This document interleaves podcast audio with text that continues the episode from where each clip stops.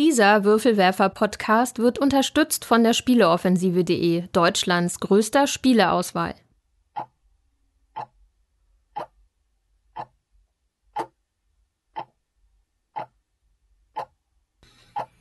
Steffen, Ja, mir ist langweilig.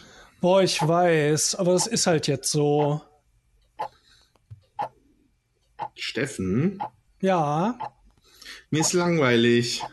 oh Mann, also Andreas, ich meine, es sind jetzt mal ein paar Tage, wo man ein bisschen Ruhe hat, wo man nicht rumhetzen muss. Und das Einzige, was du machst, ist nerven. Jutta, Ja, ist dir auch langweilig? ja. Ah, sisse. Hm. Naja. Ach, guck mal, da vorne kommt Tommy. Äh, hallo Tommy. Na, wie geht's dir? Hi. Uff, langweilig. Boah, ihr seid langweilig. Ah, schön. Okay.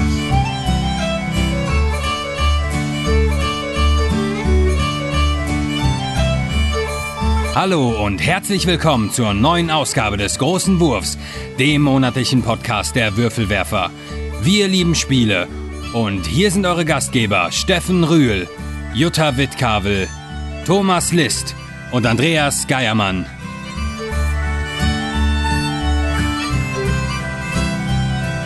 Herzlich willkommen bei den Langweilig. Werfern. So, wie, wer weiß, wie sich das jetzt angehört hat. Ganz schlecht.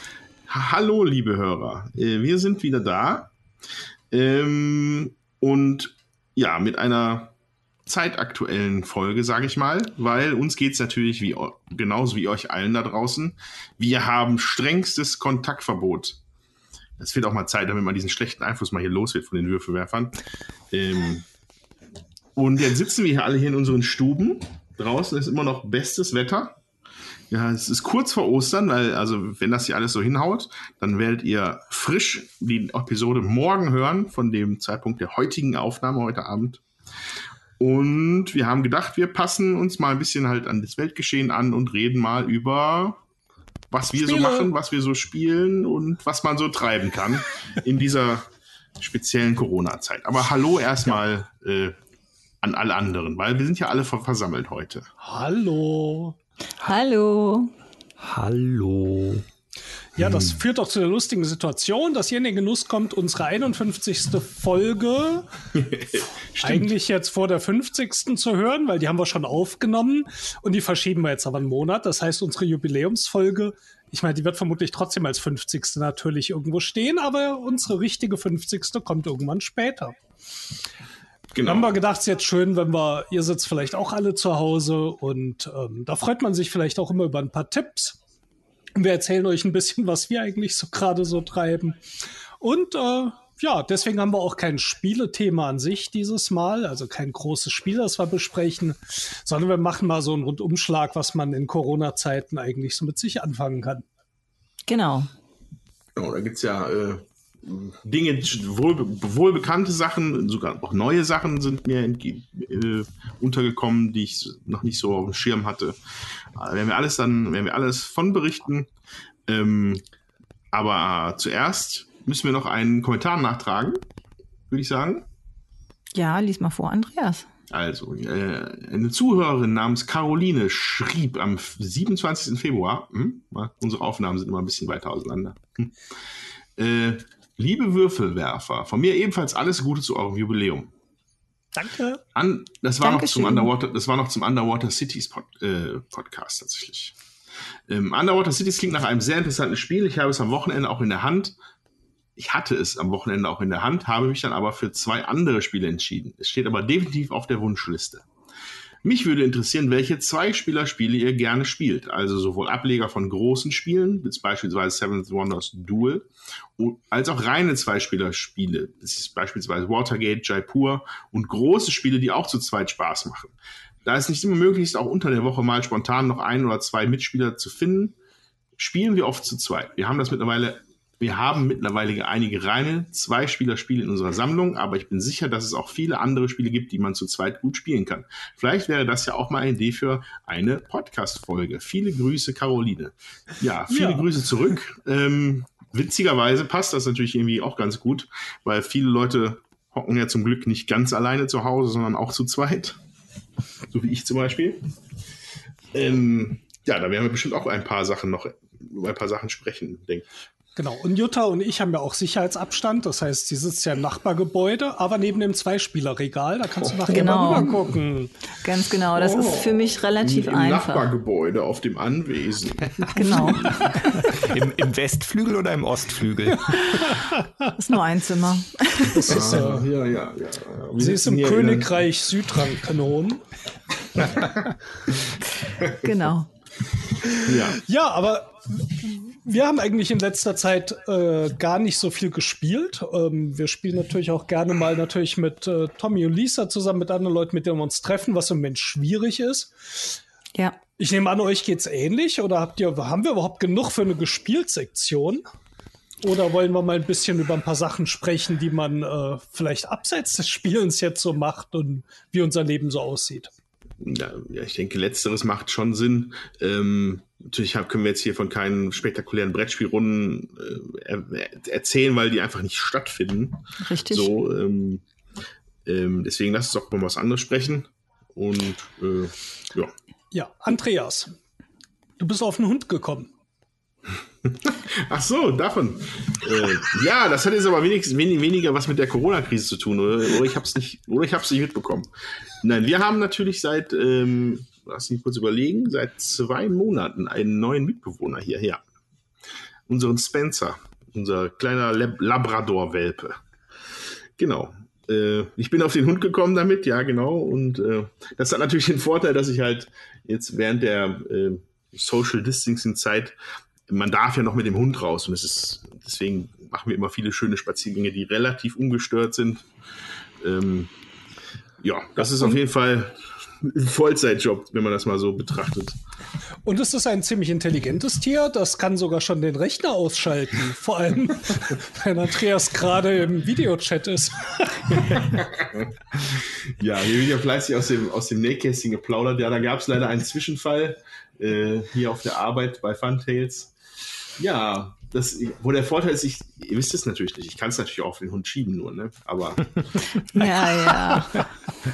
Aber, da, äh, das ist ja auch, tatsächlich- auch schon schön, dass du sagst, hier, bei, hier auf der Arbeit bei Funtails. Also, ähm, das heißt, du hast auf jeden Fall auch ganz normal gearbeitet, weil du das prima von zu so. Hause aus machen kannst.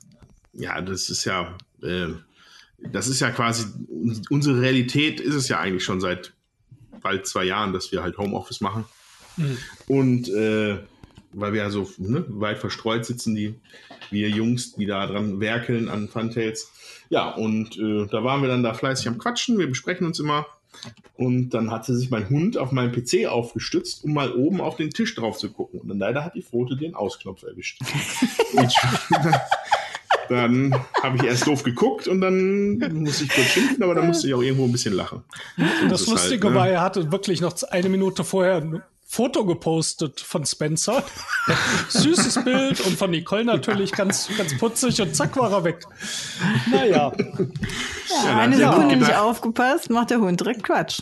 Da hat der, ja, oh ja, oh ja. Ja. Das ist ein, ein, ein, ein, ein weißes Fellbündel voller Spaß und Unsinn. Sehr schön. ja. Naja, Also- also, die Anschaffung kann ich natürlich, also ist natürlich schön, ist jetzt aber jetzt äh, mit, sagen wir mal, ein bisschen Aufwand ver, ver, ver, äh, verbunden und daher vielleicht nicht unbedingt applikabel für jeden in der Corona-Zeit, leider.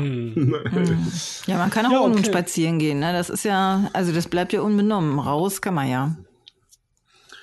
ja, das Zwar nicht mit mehr als zwei Leuten, wenn man nicht in Wobei- einem Haushalt wohnt, aber Wobei ich glaube, in Bayern ist es tatsächlich noch ein bisschen, bisschen strenger. Also da weiß ich von einem Fall von der Schwester vom Ben, den ihr schon hier gehört habt im Podcast. Die hat sich nur auf eine Bank gesetzt und hat einen Platzverweis bekommen. Aha. Äh, Also es gibt, da teilweise ist es dann doch schon ein bisschen streng in manchen Bundesländern, glaube ich. Aber wir hier in NRW, uns geht's ja eigentlich ganz gut. was das angeht. Ja. Ist halt nur allgemein halt witzig, ne?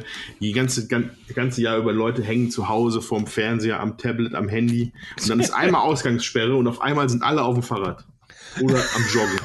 Ja, ja. Das, das ist das schon ganz erstaunlich. Das ist tatsächlich richtig. Ich war sogar heute Morgen mit unserer Tochter Lift joggen. Und habt ihr andere Leute getroffen? Mm, ich glaube gar nicht. Nee, nur im Auto. Sind ein paar vorbeigefahren. Ja, aber das haben wir sonst auch nicht gemacht. Also die Kinder sind natürlich bei uns zu Hause, das ist allerdings relativ pflegeleicht. Ich meine, äh, Liv ist 16, Svea ist 14, die beschäftigen sich selbst, die machen ihre Schularbeiten selbst, die haben ja relativ viel per E-Mail aufbekommen. Insofern ist unser Leben eigentlich ganz angenehm. Ich glaube, wenn man ein bisschen kleinere Kinder hat, ne, Tommy, da ist ein bisschen mehr zu tun. Naja, also so klein sind die ja jetzt auch nicht mehr. Also ist eigentlich auch, auch recht pflegeleicht. Ja. Meistens. Ja, naja, ich muss sagen, ich habe von dieser Corona-Krise ähm, und dem Arbeiten und wie sich alles verändert, äh, fast nichts mitbekommen, weil ich äh, arbeite ja im Sozialwesen und wir arbeiten natürlich, also ich arbeite und bin da, fahre also täglich auch ähm, bis aufs Wochenende in die Wohngruppe und ähm, ja, das Einzige, was sich ändert, dass ich äh, nicht mehr mit, sondern für die Bewohner einkaufen gehe und wir zum Teil eben auch die Einkäufe bestellen und das ins Haus gebracht wird. Und äh, es ist immer wieder erstaunlich, finde ich, wie unterschiedlich sich das auch anfühlt. Ähm, je nachdem, wo man ist und wo man einkaufen geht und zu welchen Zeiten. Also wir wohnen ja hier, ähm, also ich arbeite in der Kreisstadt und äh, da ist daneben an ein relativ großes Geschäft und ähm, da steht man dann schon mal äh, Schlange vorm Geschäft. Ähm, das hatte ich hier in Eitorf beim Lebensmittelmarkt jetzt noch nicht, muss ich sagen. Wobei ich da wahrscheinlich auch zu Zeiten dann hinkomme, wenn der Hauptansturm schon vorbei ist. So. Aber ähm, ja, also für ich, Regale geplündert sind. Ja, das schon. Das fand ich sehr erschreckend, aber das war ja überall, denke ich. Also das, ähm, ja. Aber ähm, ansonsten hat sich da für mich irgendwie nicht so viel verändert. Ne? Und ich finde mhm. auch so vom Feeling, äh, man kommt nach Hause, die Kinder haben die Hausaufgaben gemacht, der Steffen hat auch den ganzen Tag gearbeitet, weil der ja online arbeiten kann. Und ähm, ja, das ist äh, nur, mhm. also Liv lebt sich mehr draußen aus. Das finde ich auch schon mal ganz gut. Aber ähm, irgendwie ähm, bis auf das, dass die Straßen deutlich freier sind, ähm, fand ich es jetzt nicht groß unterschiedlich. Ne? Das ist ja und natürlich, ja. dass wir Ansagen kriegen, was wir alles zu tun und zu lassen haben und was die Bewohner und Notfallpläne und so weiter und so weiter. Das ist schon da und dass wir häufiger Team haben und so. Aber ähm, so vom, vom Gefühl, dass man zur Arbeit fährt und dann auch wieder nach Hause fährt, äh, hat sich nichts geändert. Mhm. Ja, ich finde, was sich für mich geändert hat, ich bin trotzdem in so einer, so einer Unruhe drin, in so einer Art Anspannung, die eigentlich eher daher kommt, dass ich so das Gefühl habe, alle warten. Alle warten auf irgendwas, nämlich dass irgendwie anders wird oder vorbei ist oder was passiert. Und das finde ich teilweise ein bisschen anstrengend. Ähm, deswegen bemühe ich mich, das einfach so anzunehmen gerade äh, und nicht auf irgendwas zu warten, was jetzt kommen soll und ob es jetzt am 19. ist oder wie auch immer, sondern halt, ja, man macht halt sein Leben so weiter und dann finde ich es äh, find auch eigentlich eher entspannt und auch relativ ruhig. Wir gucken vielleicht ein bisschen mehr Fernsehen.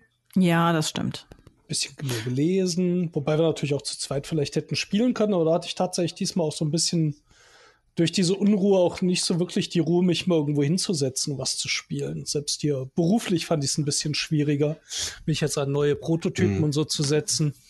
Ähm, irgendwie habe ich so ein so ein bisschen so eine Grundunruhe, obwohl ich eigentlich ganz relaxed bin. Aber es liegt vielleicht auch daran, ich höre viel Nachrichten, was ich sonst nicht tue. Und man kriegt natürlich mit, dass alles draußen anscheinend natürlich schon weiter wuselt und macht und tut. Und äh, ja, das kriege ich irgendwie mit. Ja, das stimmt, das merke ich auch. Also ich finde es ein bisschen schade, dass wir halt auch weniger zu zweit spielen, aber das fand ich jetzt für uns jetzt hier auch nicht neu. Also ähm, weil schon vor der Corona-Krise klar war, dass ähm, dass der Steffen lieber mit mehr Leuten auch spielt und nicht nur zu zweit. Also wir haben das ja jetzt auch schon jahrelang gemacht, sag ich mal, und äh, ist vielleicht auch gerade mal die Zeit für was anderes und eben nicht unbedingt nur zu zweit spielen. So und von daher nutzen wir die Zeit dann eben auch anders.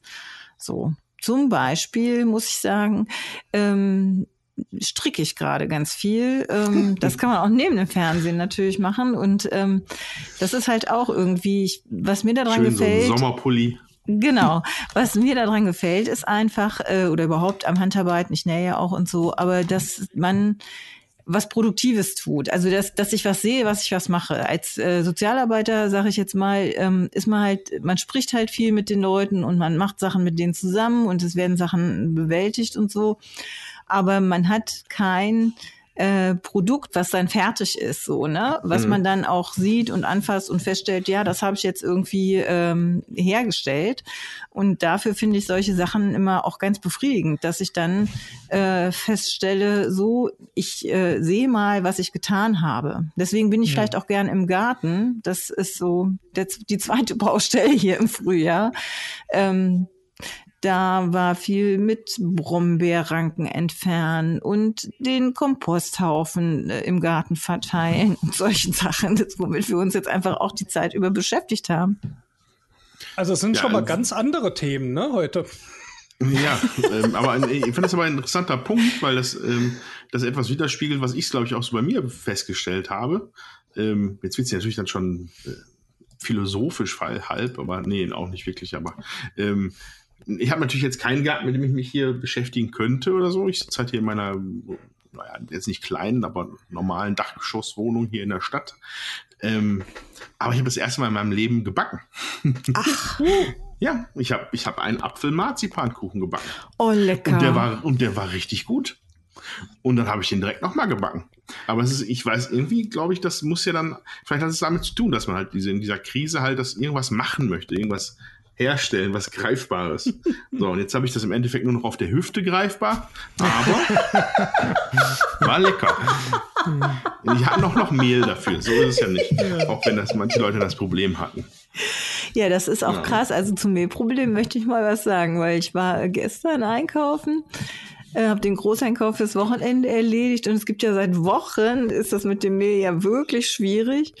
Und gestern gab es bei uns im Rewe äh, Mehl zu kaufen. Da hatte äh, der Bäcker aus Wilberhofen, ist er glaube ich, hatte tatsächlich äh, Mehl abgefüllt in äh, Brottüten, Papiertüten, genau, und äh, hatte da für den Rewe Mehl abgefüllt. Natürlich zu Rennpreisen, aber ähm, ich fand super, dass man überhaupt mal was kriegte. So, das ähm, fand ich sehr löblich. Weil es ja wirklich erstaunlich ist, dass da anscheinend halb Deutschland da in, in absoluten Kriegsmodus verfällt. Ja, und also bei hamstert ohne Ende. Bei Klopapier und Mehl kann ich es ja verstehen, aber was auch die Hefe aus ist, das finde ich immer erschreckend. Ja, du willst, willst, möchtest du keinen Hefezopf jeden Tag dir backen. Ich wollte ein Hefebier trinken. Ach so. Ja, aber äh, Hefe, wir hatten tatsächlich noch was, hat der Steffen tatsächlich auch von unseren letzten Heferesten hat der Zimtschnecken äh, gebacken und Schokoschnecken. Das war echt lecker. Mhm. Und? Willkommen bei den Und? Würfelbäckern. Ja, genau. Würfelbäcker. Ja, Ja, da, wir leben wir ja müssen an der Stelle, an der Stelle kurz sagen, das ist natürlich jetzt hier der DGW 51, der große Auswurf, ne? Passend zum Corona-Thema. Oh. Ich hatte das im Vorhinein mal gepitcht und dann fanden die Jungs das lustig. Ich, also, Ja. Ja, aber das jetzt, äh, beim, beim Thema Backen finde ich das vielleicht etwas unappetitlich. aber Ja, nee, weil wir gerade bei den Würfelbäckern waren. Naja, okay. Ja, aber Tommy, Tommy, du bist so still. Was hast du gebacken? Äh, gebacken. Ich habe einmal Pizza gebacken, weil wir tatsächlich Hefe bekommen hatten. Ja, aber nach, nach langer, langer Wartezeit. Beim Aldi, da gab es plötzlich welche. Frische Hefe sogar. Das ist der Hammer. Ja, Ja. das ist der Hammer. Ich habe heute äh, WDR gehört und da gibt's ja immer so einen Koch, der Herr Gothe. Der hat extra für Ostern diesmal keinen Hefekuchen sich überlegt, sondern was anderes. Aber er meinte, es würde wohl demnächst im Laden auch wieder Hefe geben. Ja, Keine Ahnung. mit Sicherheit. Nee, aber ansonsten, ich weiß nicht, also bei mir gab es auch so Höhen und Tiefen jetzt in dieser Zeit. Also Lisa ist ja auch, sag ich mal, ganz normal arbeiten, beziehungsweise vielleicht sogar mehr als sonst, zeitweise. Und ähm, ja, dann versuche ich mir hier halt auch die Zeit möglichst gut zu vertreiben mit den Kindern und Das Wetter war ja bombig in letzter Zeit, deshalb waren wir schon auch einigermaßen viel draußen. Wir haben auch ab und zu mal was gespielt, aber das war jetzt wirklich nicht so viel. Wir haben eine Partie Spiel des Lebens gespielt. Das hat mich sehr erfreut. ähm, oh ich habe mit Mina noch mal Machikoro ja, gespielt. Also aber da musst du sagen, das also MB hat wirklich die besten Spiele. Ja, ja, also es, es war auch, es war ein Genuss. Es war ein Genuss. Irgendwie erinnert mich das an die 80er-Folge. So ganz, so ganz, ganz 80er Folge? Entfernt. Welche 80er Ich weiß nicht, wovon du redest. Ja, ne? Ja. Wenn man sich an die 80er erinnern kann, war man nicht dabei. Genau. Aber es gibt eine Fortsetzung der 80er. Da haben Jutta und ich uns nämlich mit beschäftigt und ich weiß, ihr auch. Lass uns mal über Star Trek Picard sprechen. Wir haben es durchgeguckt. ähm, ich, ich bin noch nicht up to date. Oh, okay. Echt? Oh, das ist schade. Dann können wir jetzt gar nichts sagen. Ja, das wird unsere Hörer freuen, die verzweifelt auf irgendwelche Brettspielinfos hoffen. Ja, zumindest kann man sagen, es ist eine coole Serie. Also wer Star Trek mag, der äh, soll sich's anschauen. Also es, ähm, ja, ich finde es ist großartig. Ich finde auch den Schauspieler, der bringt da immer ganz andere Aspekte noch mal rein. Ähm, gut, halt. Sehr schön. Ja, Und ein bisschen gelesen habe ich. Ich habe ein, ein saugutes Comic gelesen, habe jetzt gerade den dritten Band noch bestellt. Das, äh, die Serie heißt Lock and Key. Gibt es wohl auch auf Netflix eine Serie, da habe ich auch nur kurz reingeschaut. Und äh, es ist eine Horrorgeschichte. Und der, jetzt muss ich gerade mal hier rübergehen. Joe Hill und Gabriel Rodriguez. Und Joe Hill, das äh, steht drin, ist wohl inzwischen bekannt, einer der Söhne von Stephen King, der es unter einem Pseudonym geschrieben hat. Und äh, wirklich grandiose Comics. Und es gibt sogar einen Brettspielbezug.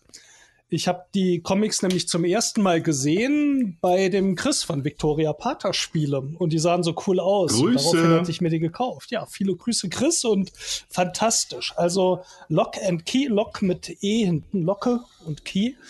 Ähm, ich bin gespannt, wie es weitergeht. Abgefahrene Geschichte ist allerdings auch echt, ist schon Horror, muss man sagen. Ja, das finde ich sowieso. Also Comics, äh, schade, dass wir so wenig haben, weil die sind ja mal relativ teuer auch. Aber ich finde das auch super, dass Herr Steffen die gekauft hat und freue mich auch drauf, die zu lesen.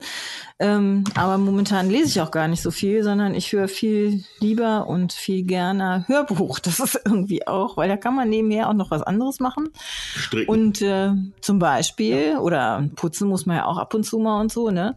Auch Autofahren kann man äh, beim Podcast hören oder beim Hörbuch hören. Und das, ähm, ja, finde ich dann immer ganz spannend. Wir haben da, oder ich habe da eine, ähm, einen Autor entdeckt oder Autorin, ich weiß es gar nicht, MC Beaton, B-E-A-T-O-N. Und ähm, die macht auch so Krimis mit äh, relativ skurrilen Hauptpersonen.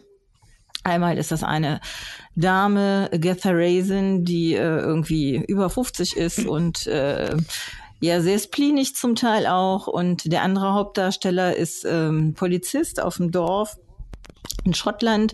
Und ähm, ja, das wird einfach immer alles sehr nett dargestellt. Jetzt hat nicht großen Tiefgang, aber die Charaktere sind einfach ein bisschen schrill und ähm, trotzdem liebenswert. Also, ne, Hörbuch ist ja ist auch irgendwie nett. Ja, also Hörbuch ähm, finde ich immer interessant, hat aber für mich immer einen entscheidenden Nachteil zum Podcast. Also Podcasts verstinge ich immer wie so ein Weltmeister. Ich seit Jahren höre ich Podcasts, ich höre sie immer noch und ich werde auch immer Podcasts hören, weil ich das einfach super finde, bei so irgendwelchen Beschäftigungen, die halt jetzt nicht mega spannend sind, sich einfach da einen Podcast mal reinzuziehen, ist super. Ähm, das Hörbuch hat aber für mich den Nachteil, dass es halt nicht diesen Konversationscharakter hast. Und damit meine ich, dass du halt mal reinhören kannst, aber dann auch vielleicht mal kurz abgelenkt bist und dich aber wieder reinfinden kannst. Das funktioniert halt, wenn Leute ein Gespräch führen, funktioniert das bei Menschen erstaunlicherweise. Du findest dich da wieder rein und dann läuft's weiter. Beim Hörbuch muss ich dann immer zurückspulen. Das macht mich kürre, tatsächlich. Hm. Das, ich weiß nicht, woran es liegt, aber das, das ist halt, ich habe noch kein Hörbuch genossen bisher leider dadurch. Äh, da lese ich dann tatsächlich schade. lieber selber ein Buch. Also ich finde, Da musst du einfach kürzer. Entschuldigung, ja, Tommy, du willst auch mal was sagen. ich finde schon, dass es sehr gute Hörbücher gibt, aber also ich, ich kann Andreas Problem damit durchaus auch nachvollziehen. Ich kann auch nicht jedes Hörbuch hören, aber, aber manche finde ich sehr, sehr gut. Vielleicht sind kürzere Sachen gut. Ich bin inzwischen bei Folge 56 der drei Fragezeichen. Oh, ja, nicht schlecht. Ja. Die ich nochmal durchhöre, die gibt es nämlich auf Spotify. Also ich weiß auf jeden Fall, also ich habe die ganzen, die ganzen Walter Mörs Bücher, die habe ich auch mal als Hörbuch gehört. Die hatten mir sehr gut gefallen. Das, ähm, was ich auch immer toll fand, war hier ja, ich, ich weiß es nicht, das ist vielleicht Hörbuch, Hörspiel. Ist ja schon ein Unterschied, ne? Was, was ist ja. denn der Herr der Ringe? Das fand ich auch immer super. Das kommt drauf an. Das vom WDR ist, glaube ich, schon. Eher Hörspiel, ne? Bisschen Richtung Hörspiel, ja. ne? Mit Soundeffekten und so. Und Gesang, ja. Ja, aber wenn man so. beim Hörbuch einen guten Sprecher hat, dann hat er auch zum Teil verstellte Stimmen. Ich finde, das ist dann, oder verstellt er seine Stimme beim Lesen. Das finde ich, ist dann halt auch besser hörbar, als wenn es tatsächlich jemand nur so runterliest. Ne? Also ich finde, ungeschlagen ist ja auch ähm, äh, diese Beck. Harry Potter Vor Ver Vorlesung, genau, von Rufus Beck. Das ist hm. ja auch unglaublich. Ja, ja, ja. das stimmt. Der hat, hat hey. schon einiges drauf. Das äh, ist mir eine, völlig unbekannte Welt. Ähm, ich wollte nur zum Thema Buch kurz rein. Und zwar, ich habe nämlich einen Wälzer aus dem Schrank geholt, den ich ganz lange schon lesen wollte. Aber ähm, aufgrund meines meiner anhaltenden Arkham Horror LCG Manie habe ich es dann jetzt endlich mal gemacht und ich habe mir ähm, mein, mein riesiges Werk, wie heißt es eigentlich, ähm, also HP Lovecraft Annotated Edition oder so heißt das, glaube ich. Oh ja, die habe ich das auch. Den Schinken, den ich bei dir, den habe ich ja bei dir gesehen, Steffen. Da war ich ja, direkt Feuer und Flamme für, dass ich das dann äh, mir selber zugelegt habe. Beziehungsweise, ich glaube, ich habe mir schenken lassen. genau, The New Annotated HP Lovecraft. Das ist eine Auswahl von no, rund bestimmt 30, 40 von, von seinen Geschichten. Ja die dann aber halt von einem Mann namens Leslie S. Klinger quasi kommentiert und durchgearbeitet worden sind. Also nicht die Geschichten an sich, aber er hat sich die Geschichten vorgenommen und hat dann an, an den Rändern, diesmal diesem wirklich außerordentlich großen Buch, ähm, sind halt dann Notizen und Hinweise dazu. Und das finde ich das ist, das ist ja fast, als wenn ich zwei Bücher in einem lese. Also du liest die Geschichte mhm. von H.P. Lovecraft und du liest dann die Kommentare von Leslie Klinger dabei, wo er dann halt in Sachen erklärt, wie diese Begrifflichkeiten sind oder äh, wenn, wenn H.P. Lovecraft in der Geschichte einen realen Ort aufgreift, dann ist da gerne auch mal ein Foto von dem Ort, wie es da ausschaut oder wie es damals da ausgeschaut hat. Und das ist wirklich fantastisch. Ähm, und da habe ich sehr viel Freude mit. Ist leider nur so ein wirklich unhandlicher Wälzer. Da bräuchte ich eigentlich so ein Studierzimmer für mit so einem Lesetisch, wo ich das drauf lege. Weil wenn ich das abends im Bett, wenn, ja, wenn ich es abends im Bett lese und das fällt mir irgendwie nach vorne auf den Kopf oder so, dann ist direkt ein Zahn raus. Das ist, äh, das ist echt so ein Riesending, das ist ein bisschen unhandlich, um es jetzt sagen wir mal im Bett zu lesen. Oh mein Gott. Ja, das wäre jetzt vielleicht sogar die geeignete Stelle, mal nochmal zu, zu, zum Thema Brettspiele überzuleiten. Ich habe es nämlich tatsächlich geschafft, die beiden Arkham Horror Decks mal zu basteln, Andreas. Ah. Auch wenn wir jetzt noch nicht gespielt haben, aber ich hoffe, das kriegen wir jetzt über Ostern mal hin. Ja, das wäre schön. Dann können wir gerne mal fachsimpeln. Genau, ich habe nämlich die Köchin äh, genommen, nachdem du so, da so schön von erzählt hast, genau. Und äh, Jutta Gott hat mit ihr gesprochen und Gott sagte ja. ihr, dass sie eine Axt nehmen muss. und der wird ja nicht lügen, ne? Nein. So, und Jutta spielt einen Jazzmusiker. Ich habe den Namen vergessen. Jim Culver. Das, das finde ich vorbildlich, Jutta. Ja, sowas. ja. ja ne, finde ich auch. Hat mich angesprochen, die Rolle. Obwohl ich die Klarinette schon ewig nicht mehr ausgepackt habe. Ich weiß gar nicht, ob ich überhaupt noch spielen kann. Ja, vielleicht, vielleicht, vielleicht, Tommy, vielleicht findest du ja an, andere Sachen, die man mit der Klarinette so machen könnte, wenn man irgendwelchen ja, genau. merkwürdigen, obskuren Wesen gegenübertritt. Ja. Beschwörungsformeln spielen, den Leuten auf den Kopf hauen. Wir werden sehen. Also ich freue mich drauf, das auszuprobieren. Und dann werden wir mal sehen. Und ich würde sagen, wir steigen jetzt auch mal ein, äh, vielleicht ja. in die Runde von Sachen, äh, die wir finden, wie wir, was man auch alleine spielen kann oder zu zweit gut spielen kann. Und äh, ich bin dieses Regal hier mal durchgegangen.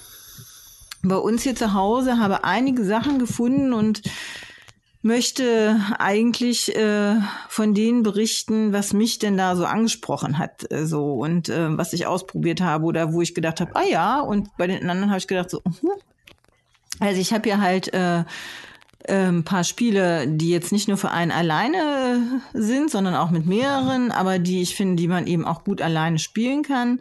Das ist einmal ähm, ganz schön clever oder auch doppelt so clever von Wolfgang Warscht. Das ist ja so ein Würfelspiel, wo man äh, die Würfel rauslegen äh, muss. Wenn man dran ist, sucht man sich halt einen aus ähm, und muss die, die man niedriger gewürfelt hat, aufs Tablett legen. Und man muss bestimmte Sachen oder kann bestimmte Sachen auf seinem Block abkreuzen. So, wenn man das alleine spielt, dann macht man das genau so, wann man selber dran ist. Und wenn man, äh, dann würfelt man halt für den Gegner, sag ich mal, und äh, legt drei Würfel einfach aufs Tablett, nämlich die niedrigsten drei. So und äh, kreuzt dann, kann sich was aussuchen von den dreien und kreuzt das dann halt an und guckt eben so, dass man seine Punkte voll kriegt auf dem, äh, auf dem Block. Das mhm. ist bei beiden Spielen ähnlich. Aber sonst ist da ein wichtiger Punkt eigentlich, dass man die Würfel den, den anderen ja auch hinlegen muss, ne? In die Mitte. Ja, genau. Also man sortiert, man würfelt ja und man sucht sich einen Würfel aus und was niedriger ist, legt man auf dieses genau. Tablett für den anderen, für die anderen, ja. genau. Ist das nicht ein bisschen lame dann, wenn man diese Entscheidung dann eigentlich nicht so treffen muss, oder? Nee, was Spaß macht, ist ja rauszufinden, ähm, was, äh, welche Würfel brauche ich denn jetzt für mich? Und ich muss ja trotzdem gucken, wenn ich, äh, sag ich mal jetzt fünf, äh, also relativ viele hohe Zahlen würfele, dann äh, muss ich ja auch entscheiden, welche Zahl brauche ich jetzt. Äh, und mhm. was, welchen Würfel lege ich raus, weil ich ja mit bestimmten Würfeln, also die Würfel haben unterschiedliche Farben für bestimmte Sektionen auf den Blöcken. Ähm, was will ich denn damit dann noch machen? Ne? Oder ich meine, man spielt so. ja halt im Solo-Modus letztendlich dann auch in Anführungszeichen nur für eine Punktzahl. Ne? Man hat ja, man hat genau. ja niemand, mhm. also keinen menschlichen Gegner, mit dem man sich dann am Ende misst. Genau. Ja. Kein, das, nicht mal den inneren Schweinehund oder so, das wäre ja mal. Nicht mal den. ja, aber das stimmt. Aber was mir daran gefällt, ist einfach, das kann man trotzdem schnell runterspielen. Das Spiel ist ja halt äh, schnell und einfach erklärt. Und ähm, selbst wenn ich das lange nicht gespielt habe, komme ich da relativ mhm. schnell rein. Und äh, so eine Partie dauert dann vielleicht eine halbe Stunde. Und das finde ich dann auch gut, alleine zu spielen. Mhm. So. Schön. Ja, ich, ähm, ich hätte auch ein Solo-Spiel und ähm, das würde ich gerne mal vorstellen. Ich weiß nicht, vermutlich habe ich mal kurz von erzählt, aber ich glaube noch nie ausführlich, weil es schon ein bisschen älter ist. Und das ist wirklich ein reines Solo-Spiel und das ist auch designt als Solo-Spiel. Das kann man auch nicht mit mehr Leuten spielen. Und das heißt Freitag. Das ist von Friedemann Friese. Und äh, ja, man spielt eigentlich äh, hier den Freitag von Robinson Crusoe womit wir schon wieder beim nächsten Thema fast wären. Aber das äh, Freitag ist, kommt in einer kleinen Box. Ich glaube, es gibt es auch noch. Entschuldigung, jetzt muss ich mal husten. Keine Angst, ich bin weit weg. so. Ähm, und das funktioniert so ein bisschen wie ein umgekehrter Deckbilder. Das heißt, man kauft eigentlich nicht unbedingt nur Karten dazu, sondern man versucht auch Karten wegzukriegen. Man hat also ein Kartendeck auf dem sind ähm, so die Fähigkeitskarten von Freitag eben abgebildet und die haben oben in der Ecke so eine Art Kampfwert oder wie man das auch nennen will. Und ähm, neue Karten kann man dadurch bekommen, dass man vom anderen Stapel Karten aufdeckt und die haben erstmal eine Gefahr oben drauf. Und diese Gefahr ist auch in Form von, von Punktwert. Am Anfang manchmal muss man nur null Punkte zusammenkriegen. Das ist gar nicht so einfach, erzähle ich gleich. Oder ein Punkt oder zwei. Später werden die auch höher bewertet und schwieriger. Und ja, dann deckt man von seinem ähm, Stapel Karten auf. Und zwar hat man so viele Karten frei, wie auf dieser Aufgabenkarte steht. Also könnte zum Beispiel stehen, wilde Tiere. Du musst mindestens einen Punkt erreichen und du darfst zwei Karten umsonst aufdecken. Der Gag, die erste Entscheidung ist, man hat immer zwei Karten, muss sich eine aussuchen. Ja, und dann nimmt man am Anfang meistens die leichtere. Weil, wenn man so eine Karte dann geschafft hat, und das tut man, indem man eben seine Karten aufdeckt, erstmal die, die man umsonst ziehen darf, und dann darf man für Nahrung, von der man am Anfang, glaube ich, 20 Stück hat, darf man auch noch mehr Karten aufdecken und dann wird immer aufaddiert. Jetzt ist Freitag, und das ist auch ganz süß illustriert, am Anfang nicht der hellste und so, da hat auch keine Ahnung, wie man überlebt. Und da gibt's halt einfach viele Karten, die sind einfach null sind und da steht auch so ein bisschen planlos dorthin. Und es gibt auch solche Karten wie besonders blöde, heißt, glaube ich, eine. das ist dann so eine Minus zwei. Und die versucht man eigentlich aus dem Deck rauszukriegen. Und äh, den Gag an dem Spiel finde ich, diese Karten rauszukriegen, tut man dadurch, indem man diese äh, Tests, die man macht, halt ver versemmelt. So, also wenn ich dann äh, vier Punkte daneben liege, dann darf ich für vier Punkte Karten aus meinen ausgespielten Karten aussortieren. Und dann kann ich dann auch diese, diese besonders blöde Karte oder sowas rausnehmen. Die kostet allerdings zwei äh, Punkte, um die rauszukriegen. Die anderen kosten nur eins. Und man kriegt eben von den neuen Karten, wenn man diese Abenteuer geschafft hat, diese Karten ins Deck und die bringen immer Sonderfähigkeiten. Da kann man Werte von anderen Karten ändern oder neu ziehen und so weiter. Und das spielt man über ein paar Runden und am Schluss muss man auch gegen Piraten kämpfen. Und ich finde das super witzig gemacht, auch weil es so illustriert ist. Es hat so eine richtig schöne Story. Man fühlt sich echt so ein bisschen wie auf der Insel, hat am Anfang keinen Plan und macht peinlich blöde Fehler. Und mit der Zeit wird man irgendwie besser und kann dann manchmal sogar diese zwei Piratenschiffe am Ende besiegen. Ich hatte es jetzt verliehen, deswegen habe ich heute noch meine App gespielt. Es gab mal eine App, ich weiß nicht, ob die noch erhältlich ist, äh, zumindest auf iOS ähm, die allerdings auch ziemlich viele, also die war nicht besonders gut programmiert. Das Spiel funktionierte gut, aber wenn man manchmal irgendwo falsch geklickt hat und war raus, dann war das Spiel abgebrochen, da kam man auch nicht mehr rein, da muss man Neues anfangen. Ähm, aber vielleicht ist es wert, da nochmal zu gucken, ob es die noch gibt. Ansonsten würde ich auch das Spiel empfehlen. Freitag von Friedemann Friese finde ich eins der schönen Spiele, die man wirklich auch alleine spielen kann. Hm. Ja, das, das kam mir schon öfter mal unter. Ich glaube, auch der Ben ist da ein großer Fan von.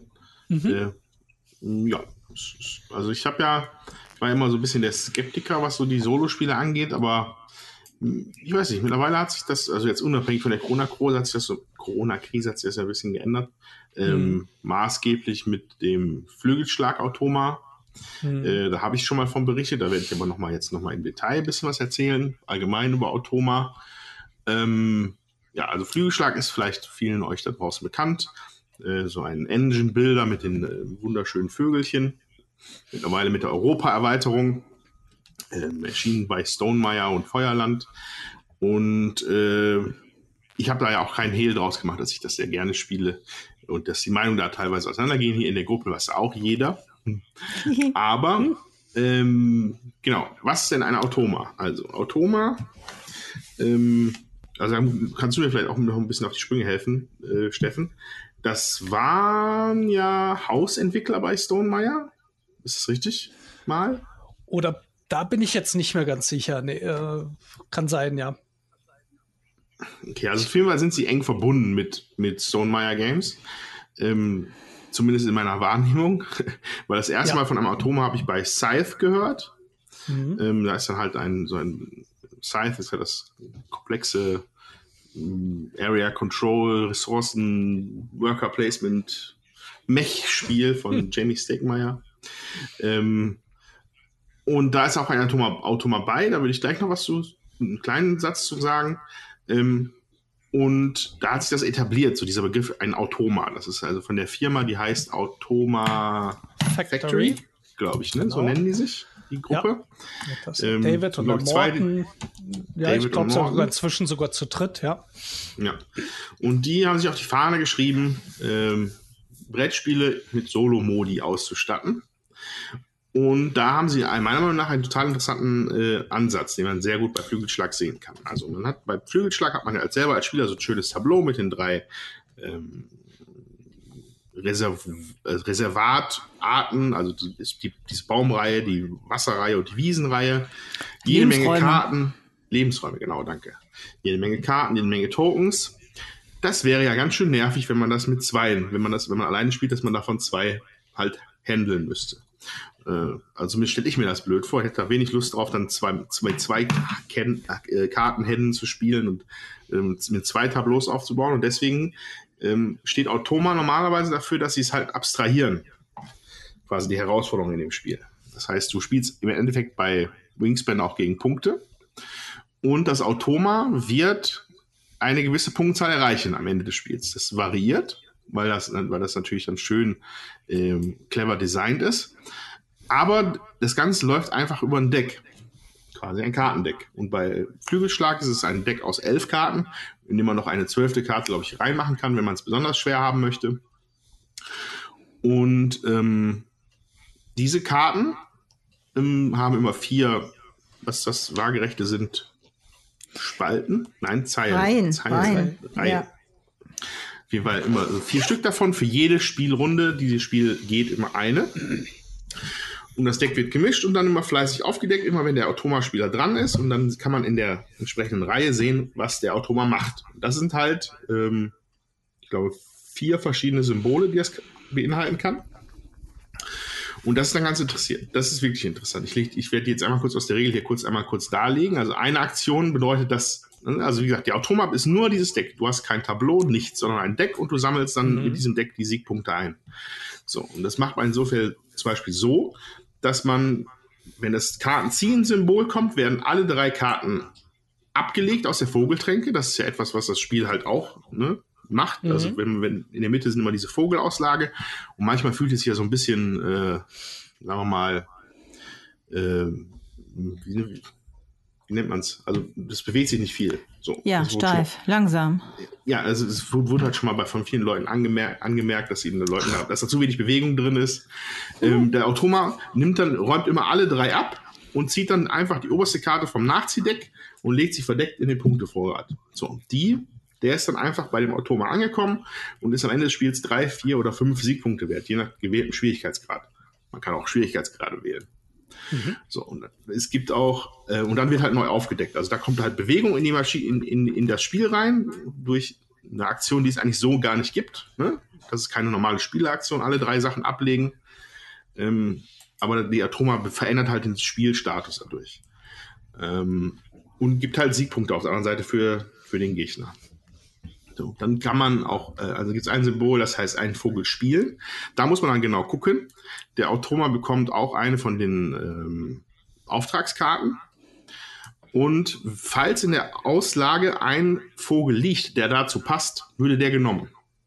Mhm. Und dann der würde aber face-up, also aufgedeckt, in den, Sieg, äh, in den Bereich des Automas kommen und ist dann die Punkte wert, die draufstehen. Und Mhm. nicht nur die pauschalen vier. Ne? Ja.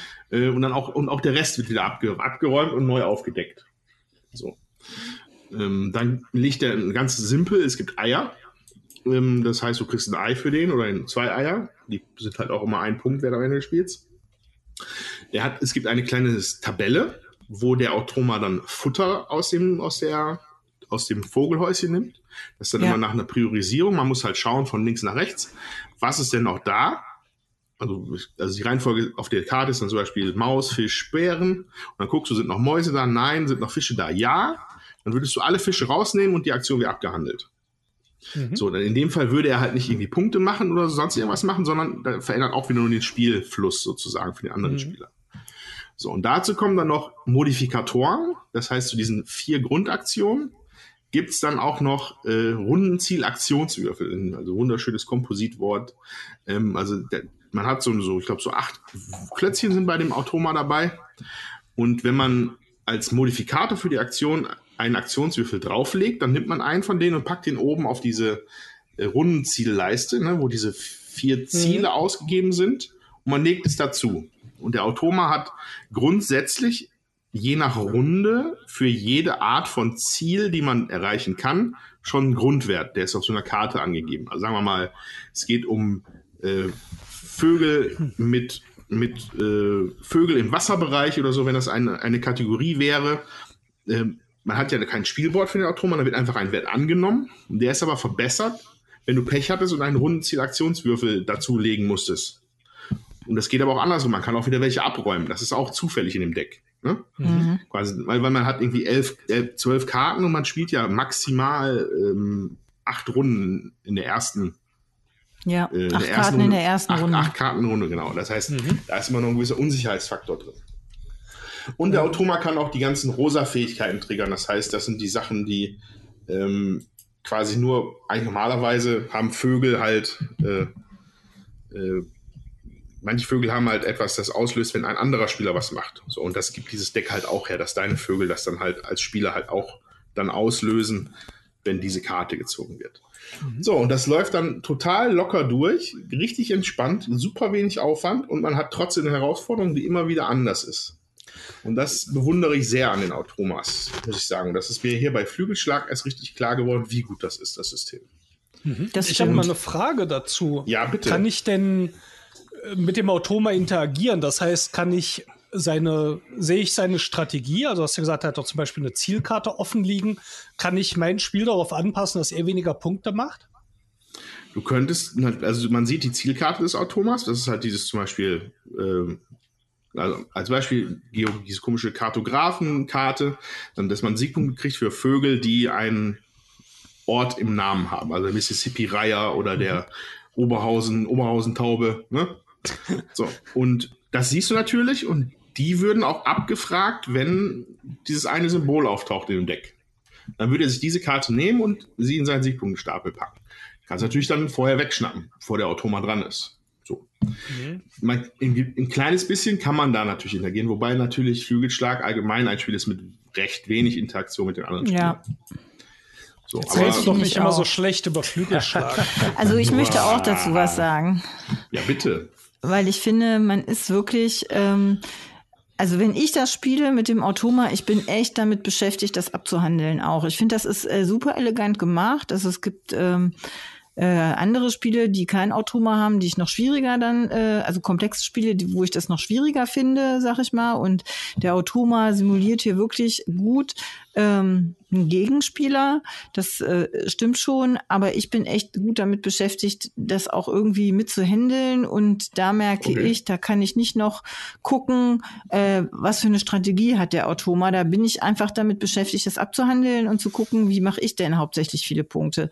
So, hm. das äh, kriege ich dann nicht noch hin, muss ich ehrlich wie oft, sagen. Wie, wie oft hast du den denn, hast du den Automa schon gespielt? Vier, fünf Mal, jetzt noch nicht okay. so oft, aber äh, schon, schon, also dann sollte man dann, also da hätte ich jetzt schon gedacht, dass man da ein bisschen besser reinkommt. Ähm, ich habe es jetzt, lass nicht vielleicht sechs, sieben, acht Mal gespielt haben. Ich finde es halt sehr intuitiv, so dieses einfach dieses Abarbeiten von wie so ein Computerprogramm ein bisschen. Keine Ahnung, also das finde ich, ja, ist einfach schlau, einfach elegant gemacht. Ja, aber das, glaube, das, also bei mir liegt es vielleicht daran, dass die Abstände zwischen äh, den Partien dann so groß sind. Ich vergesse mhm. einfach dann immer viel wieder die Regeln. Also ich merke, ähm, mein, mein Gedächtniskapazität ist da einfach nicht so groß äh, bei den Regellernen äh, und da, mhm. das innezuhalten. Ich muss das wirklich eine Zeit lang dann intensiv gespielt haben, dann geht das. Und äh, dann kann ich das auch relativ schnell wieder rauspacken. Aber wenn ich jetzt zum Beispiel, jetzt habe ich vielleicht hm, sechs Wochen äh, Flügelschlag oder acht Wochen wieder nicht gespielt. Jetzt müsste ich erst noch mal gucken, ja, okay, wie funktioniert der Automa? Das hm? passiert aber ja, immer wieder schneller, je häufiger ich das natürlich dann gespielt habe, je regelsicherer ich da bin. So. Ja. Aber ich glaube, das Interessante ist eigentlich dieser Ansatz, dass man jetzt nicht versucht, dieses ganze Spiel zu simulieren, also einen anderen Mitspieler, der dann jetzt äh, wilde Sachen macht. Ich glaube, was, was auch manchmal als Solo-Variante irgendwo dann gibt oder rumgeistert. Sondern das klingt so ein bisschen, als würde man immer nur so scheibchenweise gucken, was auch ein anderer Spieler machen würde. Und ja. am Schluss hat man eine zuverlässige Punktzahl, an der man sich messen kann. Das klingt schon äh, elegant. Finde ich auch. Ja, also ich finde also das, das trifft ganz gut. Ich finde es ähm. super elegant. Ich finde, man kann dann auch, also was ich dann immer mag bei solchen Spielen, ist, äh, man kann das wirklich üben. Also man kann, man äh, wird regelfester und man kann eben auch ein bisschen üben, wie spiele ich denn überhaupt gut.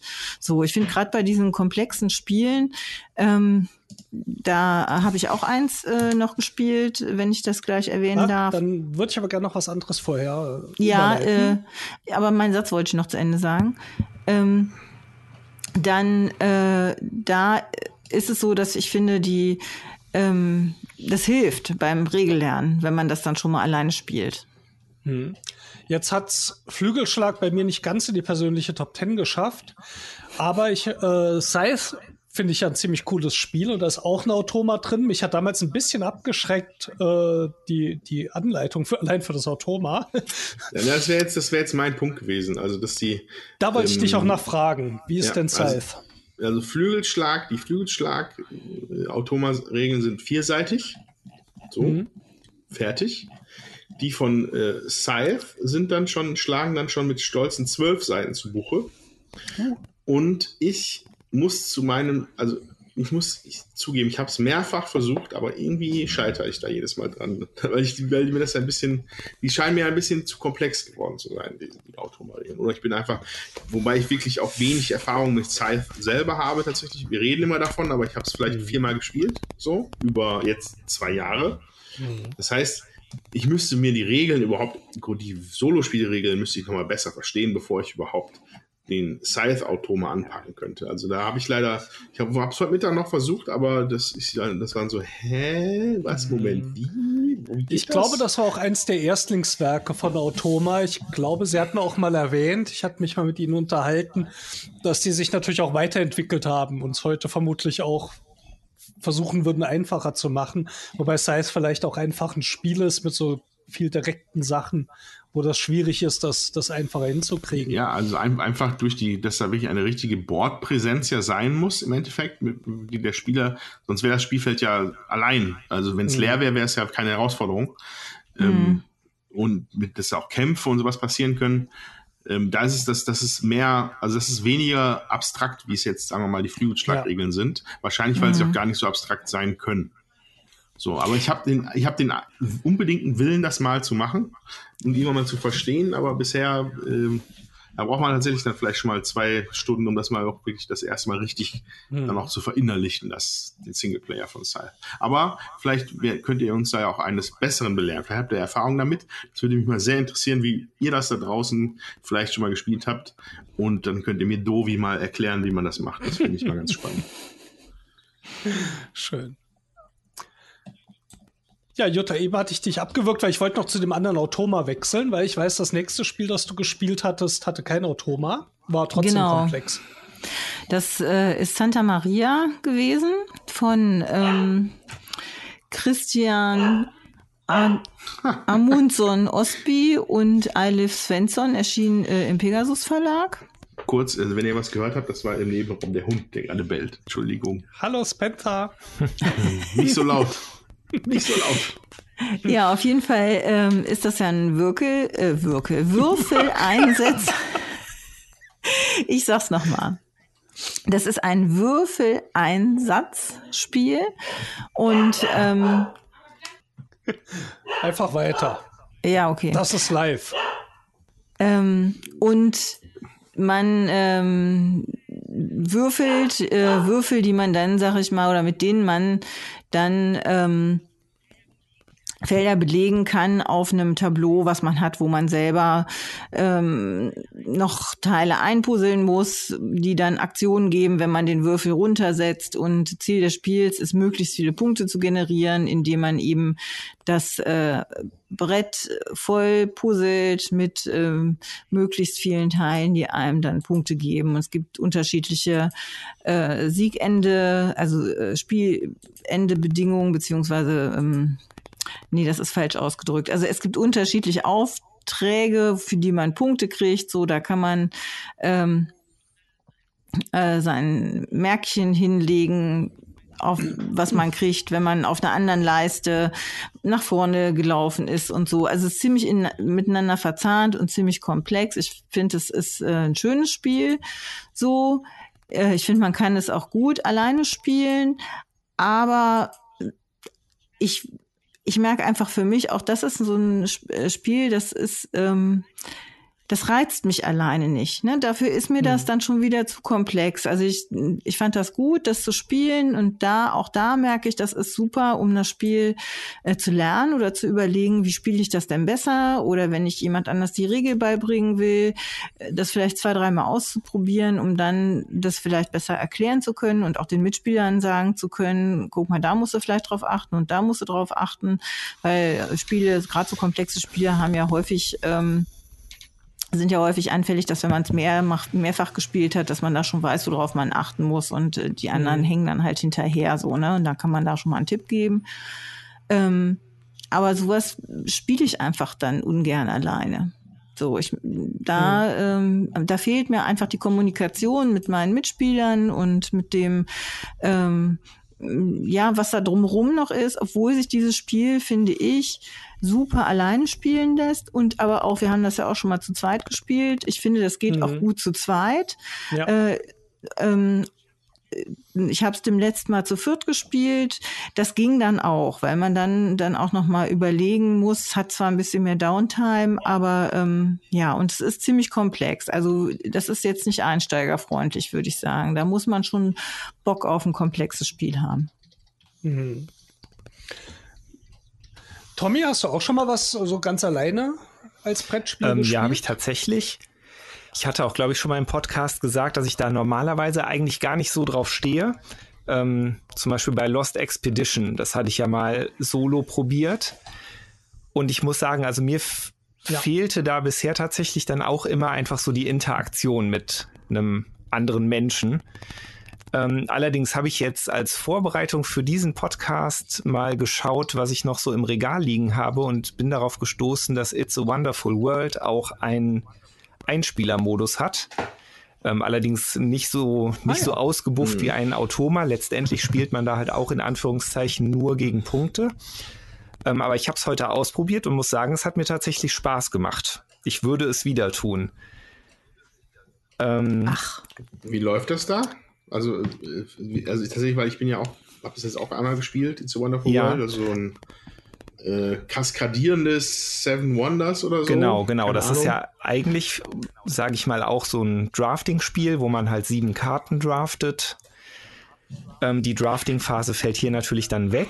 Stattdessen macht man am Anfang acht Häufchen A5 Karten.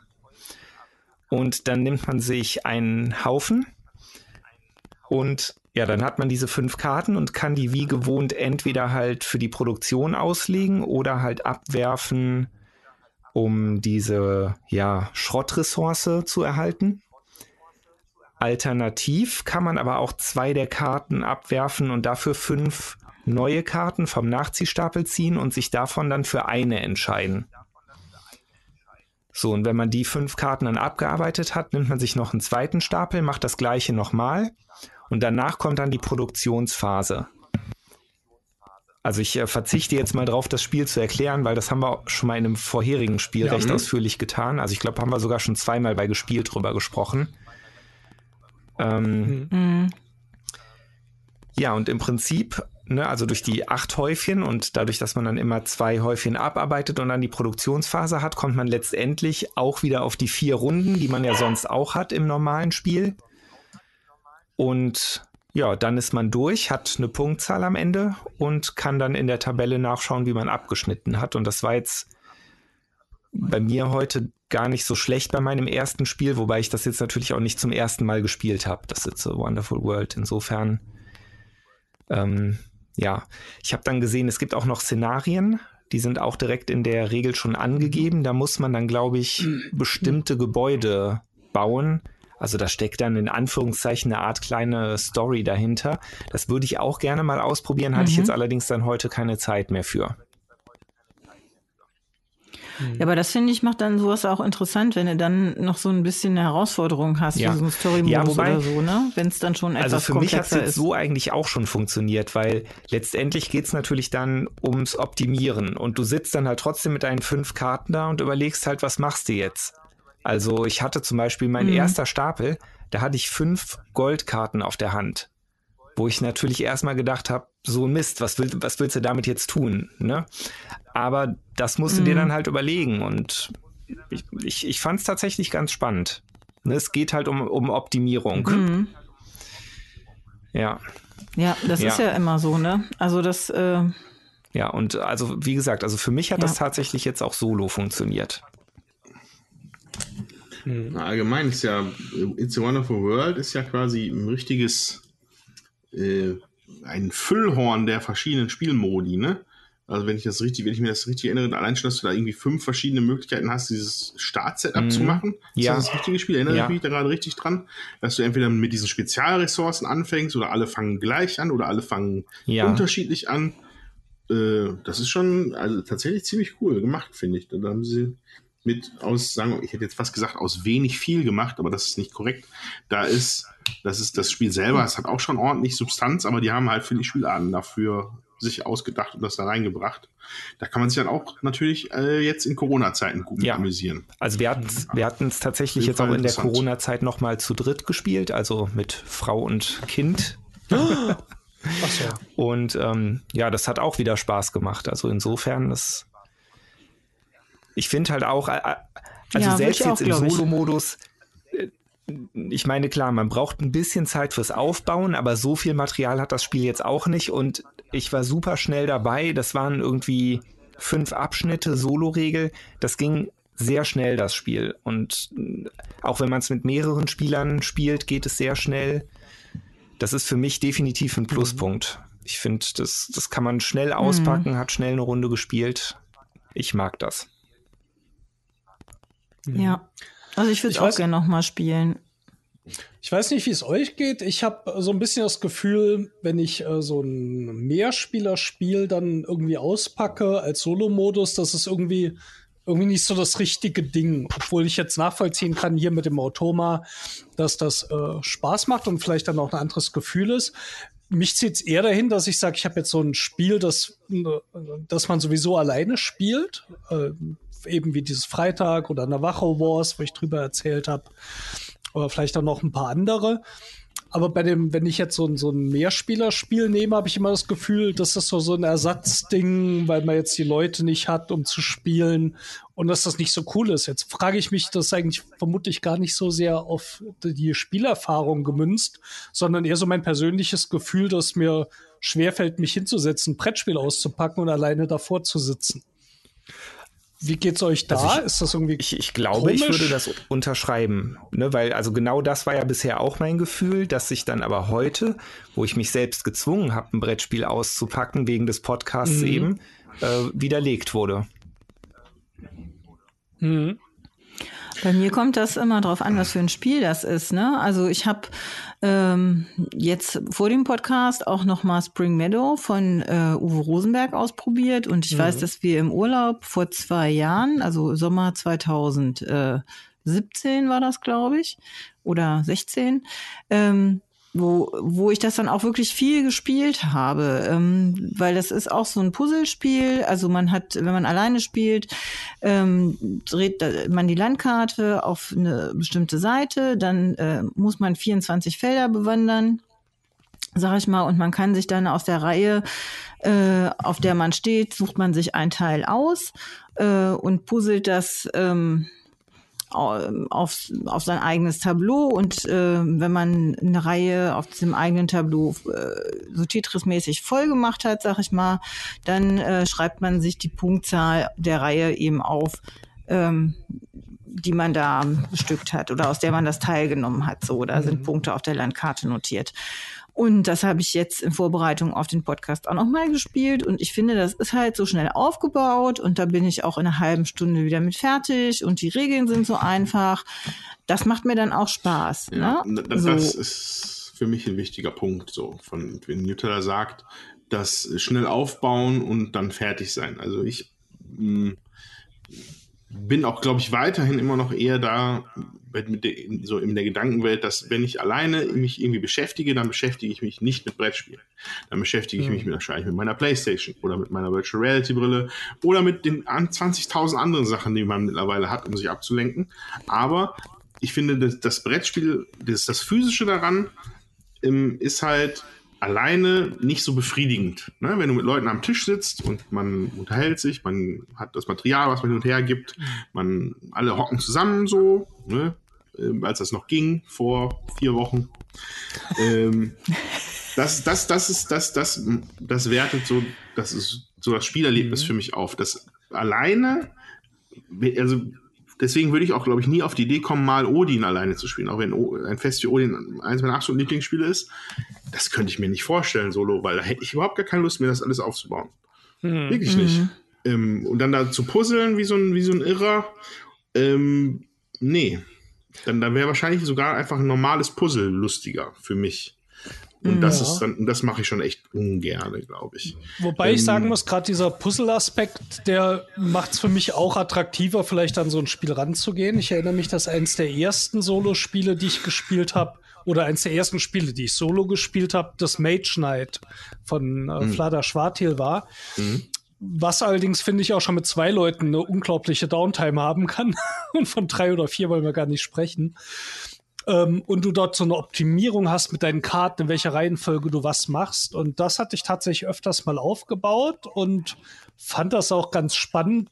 Das, für mich hat das einen Rätselcharakter. Es kommt zwar als Rollenspiel her, aber eigentlich musst du mit super wenig begrenzten Möglichkeiten halt viel reißen in dem Spiel und überlegst, welche Karten du irgendwie spielen kannst.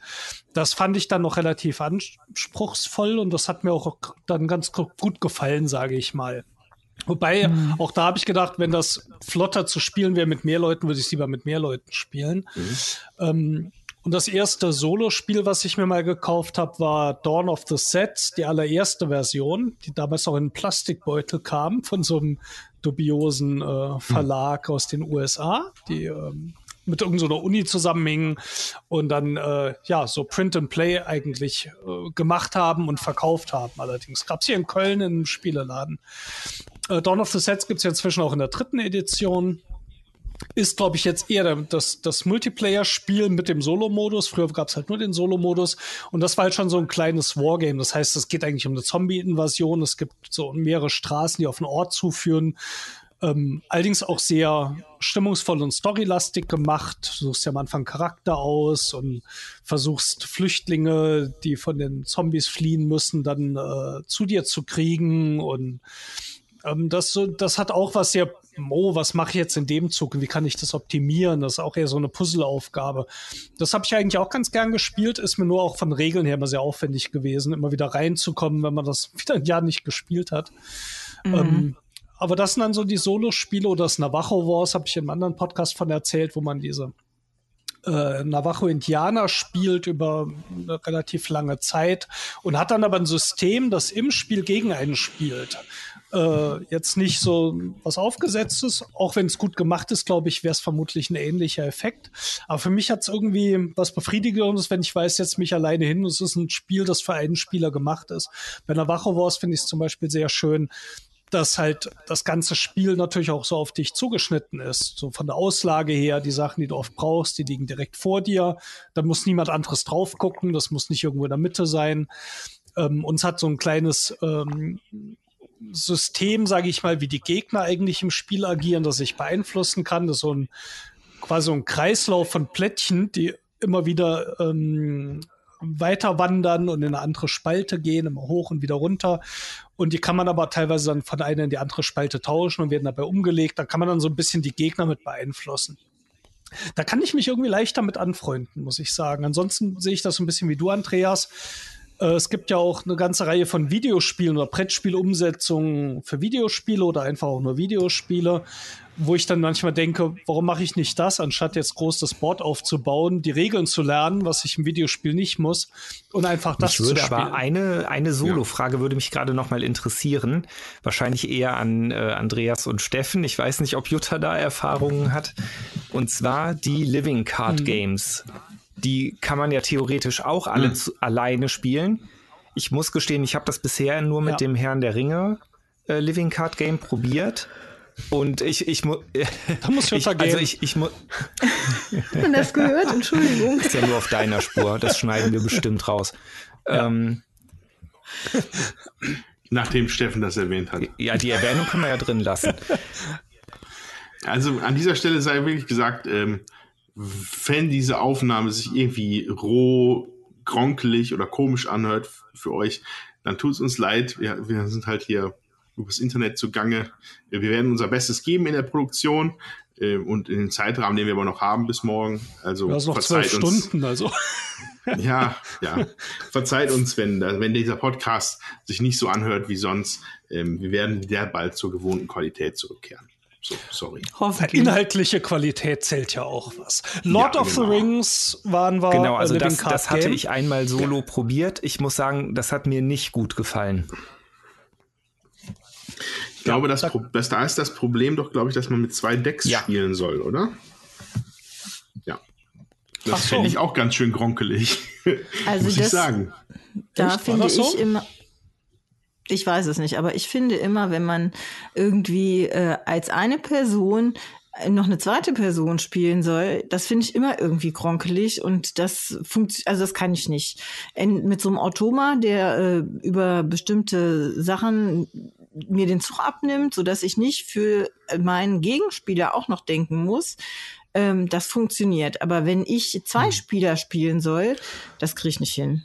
Ich meine, also ich ist ja ein kooperatives Spiel immerhin so. Man muss nicht gegen sich selber spielen, sondern man hat halt, man spielt gegen ein System, aber halt mit zwei, zwei, also, also mit der Kraft von zwei Spielern sozusagen. Ja, aber Steffen, Entschuldigung. Äh, kein Ding. Ähm, wir sehen uns jetzt nicht, deswegen fallen wir uns, glaube ich, ein ja. bisschen öfters ins Wort als sonst. Ähm, ich kann mich gar nicht erinnern. Ich habe das Lord of the Rings Adventure Card Game mal gespielt. Ich fand's okay, aber ich glaube, da hätte ich viel mehr spielen müssen, um da reinzukommen. Ich kann mich nicht erinnern, dass man für zwei Leute spielte. Ich weiß aber, dass äh, ich das Gefühl hatte, dass die Spielmechanik darauf ausgelegt war, dass man eben zwei Spieler hat, weil man die Monster zum Beispiel vom anderen weglocken kann und zu sich hin, ähnlich so ein bisschen wie bei dem Arkham Horror. Ähm, mag aber gut sein, ist schon lange her. Was aber ganz interessant ist, ich habe mir in Vorbereitung für diesen Podcast nämlich das Lord of the Ring Adventure Card Game als Videospiel angeguckt und mir das, das ist gekauft. aber ein anderes Spiel oder ist das das ähm, gleiche? Das ist das gleiche Spiel mit ja. geänderten Regeln. Also das ist tatsächlich, äh, die haben Sachen geändert, um es für das Videospiel anzupassen, was natürlich manchen Leuten nicht gefallen hat, weil sie gesagt haben, ich hätte gerne Umsetzung genau von dem Kartenspiel, wie ich es spiele. Ähm, insofern war das bei mir auch ein Jahr lang in der Wunschliste. Ich dachte, vielleicht, wenn es mal im Sale ist, ähm, nehme ich mir das. Es ist im Moment im Sale auf Steam für 9,99. Allerdings nur noch bis morgen, Freitag, äh, wenn der Podcast erscheint. Äh, habe ich aber gleich vielleicht eine andere News, wie ihr das spielen könnt. Jedenfalls habe ich mir das gekauft und habe jetzt die Einführungskampagne dort gespielt und fand das ziemlich, ziemlich cool. Auch Vielleicht, weil es halt ein bisschen anders funktioniert. Man kann es auch zu zweit spielen mit zwei Decks. Das mhm. würde ich auch sehr gerne mal ausprobieren, aber ich habe jetzt einfach den Solo-Modus gespielt. Ähm, prinzipiell ist, glaube ich, schon ähnlich wie ähm, das, das Basisspiel und hat auch ein bisschen Ähnlichkeiten, finde ich, zu dem Arkham Horror Spiel. Wie eben gesagt, du hast Ziele, die du erfüllen musst unabhängig von den Gegnern, gegen die du kämpfst. Also generell ein Kampfspiel, so ein bisschen wer Magic kennt, es sind Monster da und du hast Helden und die prügeln sich. Aber zusätzlich gibt's in der Auslage der Monster auch Aufgaben, die du erfüllen musst. Und das machst du meistens, indem du diese, diese Aufgabe jetzt nicht angreifst, sondern eine andere Ressource quasi von Charakter dafür benutzt wird. Das heißt, er greift dann nicht mit seiner Stärke an, sondern der, ich weiß nicht mehr, wie es heißt, mit äh, Ich muss gestehen, ich, weiß, ich, ich weiß es gerade tatsächlich Macht auch nicht sowas. mehr. Ja. Und ähm, üblicherweise ist es so, dass diese Abenteuer, die du dort schaffen musst, da musst du halt auch eine gewisse Anzahl Punkte sozusagen als Schaden, nenne ich es mal, anrichten. Aber es gibt auch manchmal ähm, ja, Herausforderungen, die der Gegner auf dich spielt, Sauron in dem Fall. Und er sagt hier, da musst du auch dieses, dieses Problem erstmal lösen, sonst verlierst du an jedem Rundeende irgendwas. Und da musst du mal abwägen, greife ich jetzt Monster an oder löse ich eine dieser Aufgaben. Zusätzlich gibt es noch zwei Leisten. Die eine ist, ja, ja? Also bist du dir sicher, dass das das gleiche Spiel ist? Also es ist halt, also bei dem Living Card Game ist es so, es gibt halt diese, ja, also du hast halt quasi die, die genau Story diese Reise ja. sozusagen. Ne, das heißt, genau, genau, du musst halt, du, du musst halt quasi für deine Helden entscheiden, ob die auf die oder für deine Charaktere, ob die auf die Reise gehen sollen. Genau. Und musst halt, ne, also dann werden halt die Punkte der Leute, die du auf die Reise schickst, mit den ja, Gefahrenpunkten, die in der Mitte liegen, verglichen. Ja, also das ist auch dort drin. Das kommt aber danach. Das heißt, ich habe diese Aufgaben, die ich lösen muss, damit ich ja. überhaupt reisen kann. Und dann kann ich, wenn ich die gefüllt habe, kann ich sagen, ich gehe auf Reisen. Dann können aber alle Gegner noch mal angreifen, die nicht gerade getappt, also schon eine Aktion gemacht haben. Das heißt, aber ein bisschen also, also es scheint mir ein bisschen ähm, anders zu sein. Es ist nicht ne? das gleiche Spiel. Ja. Ja, das habe ich ja eben, glaube ich, also wollte ich gerade sagen oder habe ich gesagt, äh, das ja, ist keine ja, 1 zu 1 ja. Umsetzung. Sie haben es geändert. Für ein Videospiel. Es ist nicht das gleiche Spiel. Aber es ist trotzdem das Lord of the Rings Adventure Card Game. Es hat halt leicht geregelte, äh, geänderte Regeln, damit du es halt als Videospiel gut spielen kannst. bringt aber dieses Spielgefühl von dem, was das Kartenspiel, glaube ich, bringen soll, rüber und ist insofern schon das gleiche Spiel. Ja. Es ist jetzt kein anderes Spiel. Aber es hat halt andere Mechaniken, ein bisschen andere Regeln hier und da, ist ein bisschen ausgefeilter, glaube ich, in manchen Sachen, äh, wo du sonst zu viel Bookkeeping in dem Spiel hättest. Das heißt, ich fand's sehr, sehr gut, zumindest soweit ich es gespielt habe. Ich bin jetzt auch noch nicht an dem Punkt, wo ich jetzt Decks bastel und so weiter, sondern ich habe jetzt erstmal diese erste Kampagne durchgespielt, zwei Stunden oder so, ähm, bis du mal alle Mechaniken dort verstanden hast. Und ich fand das richtig cool. Mir hat das sehr gut gefallen. Ja, Deswegen wollte ich gerade noch eins nachschieben, bevor dazu gehen, bevor ich es vergesse. Es gibt im Moment ähm, ein Sonderangebot, den Xbox Game Pass. Das ist ein Spiele-Abo-Service für PC oder Xbox. Also man braucht keine Xbox zu, man kann auch auf dem PC spielen. Und die haben im Moment eine, ein Monatsabo für einen Euro für den ersten Monat. Also nicht vergessen, direkt danach zu kündigen. Danach kostet es, glaube ich, 9,99 im Monat. Und da sind irgendwie 100 PC-Spiele dabei beziehungsweise PC- und Konsolenspiele. Also dieses, dieses Sonderangebot gilt für dieses große Bundle. Und da ist eben dieses Lord of the Ring Adventure Card Game mit den Zusatzkampagnen ähm, auch schon drin. Ich weiß nicht, irgendwas Special Edition. Also wenn ihr da Lust habt, vielleicht mal reinzuschauen, kann man es im Moment für einen Euro machen. Geht dann direkt danach am besten auf Abo kündigen, damit ihr das nicht vergesst. Geht relativ einfach bei Microsoft auf der Webseite. Und dann äh, habe ich das wieder gekündigt und da kann man natürlich jetzt noch viele andere Sachen spielen. Aber da ist das Lord of the Rings Adventure Card Game drin. Ich find's cool. Also ich werde es weiterspielen und kann auch gerne mal weiter berichten. Okay, ähm, Tommy hatte auch mich kurz gefragt nach meinen LCG-Erfahrungen. Ich habe da natürlich nur das ähm, Arkham Horror zu bieten. Ähm, das muss man zum Glück nicht mit zwei Decks spielen oder soll man nicht mit zwei Decks? Kann man, wenn man will, aber ich würde es nicht wollen. Das, das Schöne daran ist, durch eine kleine Regel, die sie von Anfang an drin eingebaut haben, skaliert das Spiel, glaube ich, relativ gut, halbwegs gut für je nach, egal ob es ein Spiel oder vier Spieler sind. Und zwar sammelt man ja diese Hinweise von den Karten und ähm, da ist ein Symbol immer bei der, bei der Anzahl der, der Hinweise, das darauf hinweist, dass man das ein, so und so viel x Hinweise pro Ermittler haben muss oder bekommen kann. So, das heißt, ähm, das mag dann vielleicht beim Einzelspiel sind es vielleicht nur zwei Hinweise und dann wären es bei vier Ermittlern aber schon acht. So. Und ähm, dadurch skaliert ja. das ein bisschen in der Schwierigkeit. So, die, Monster sind, die Monster sind natürlich immer noch sehr stark, wobei auch da ist oft als, oftmals was gibt, dass ihre Lebenspunkte äh, m, pro Ermittler gerechnet werden teilweise oder nochmal draufgerechnet werden ja. für die Ermittler. Ne? Also, das, also da, da haben sie von Anfang an ein Auge drauf gehabt vom Design her. Da habe ich mich aber tatsächlich skaliert. gefragt, also gerade bei dem Spiel stelle ich es mir auch sehr schwierig vor, weil du ja ähm, also war zumindest mein Empfinden bisher, dass du so, also dass du beide Werte brauchst, die, äh, ja, wie heißt das denn, geistige Gesundheit und naja, nee, das meine ich gar nicht. Es gibt ja diese vier Attribute, die meine ich, äh, ne? Und ja. ähm, diese, die sind genau. ja doch sehr, sehr unterschiedlich ja, ähm, verteilt. Geht. Also wenn man, also ich habe mich jetzt ja schon wirklich eingehend damit beschäftigt und es gibt da eine lebhafte äh, Community, die Decks bauen. Da kann man zum Beispiel bei arkhamdb.com kann man sich da Decks anschauen. Und viele Leute designen da dann halt die Decks extra für Solo-Modus extra ja. schwer. So. Weil, weil es gibt, man muss dann schon nach den Ermittlern gucken. Also manche sind halt wirklich nur für Multiplayer geeignet.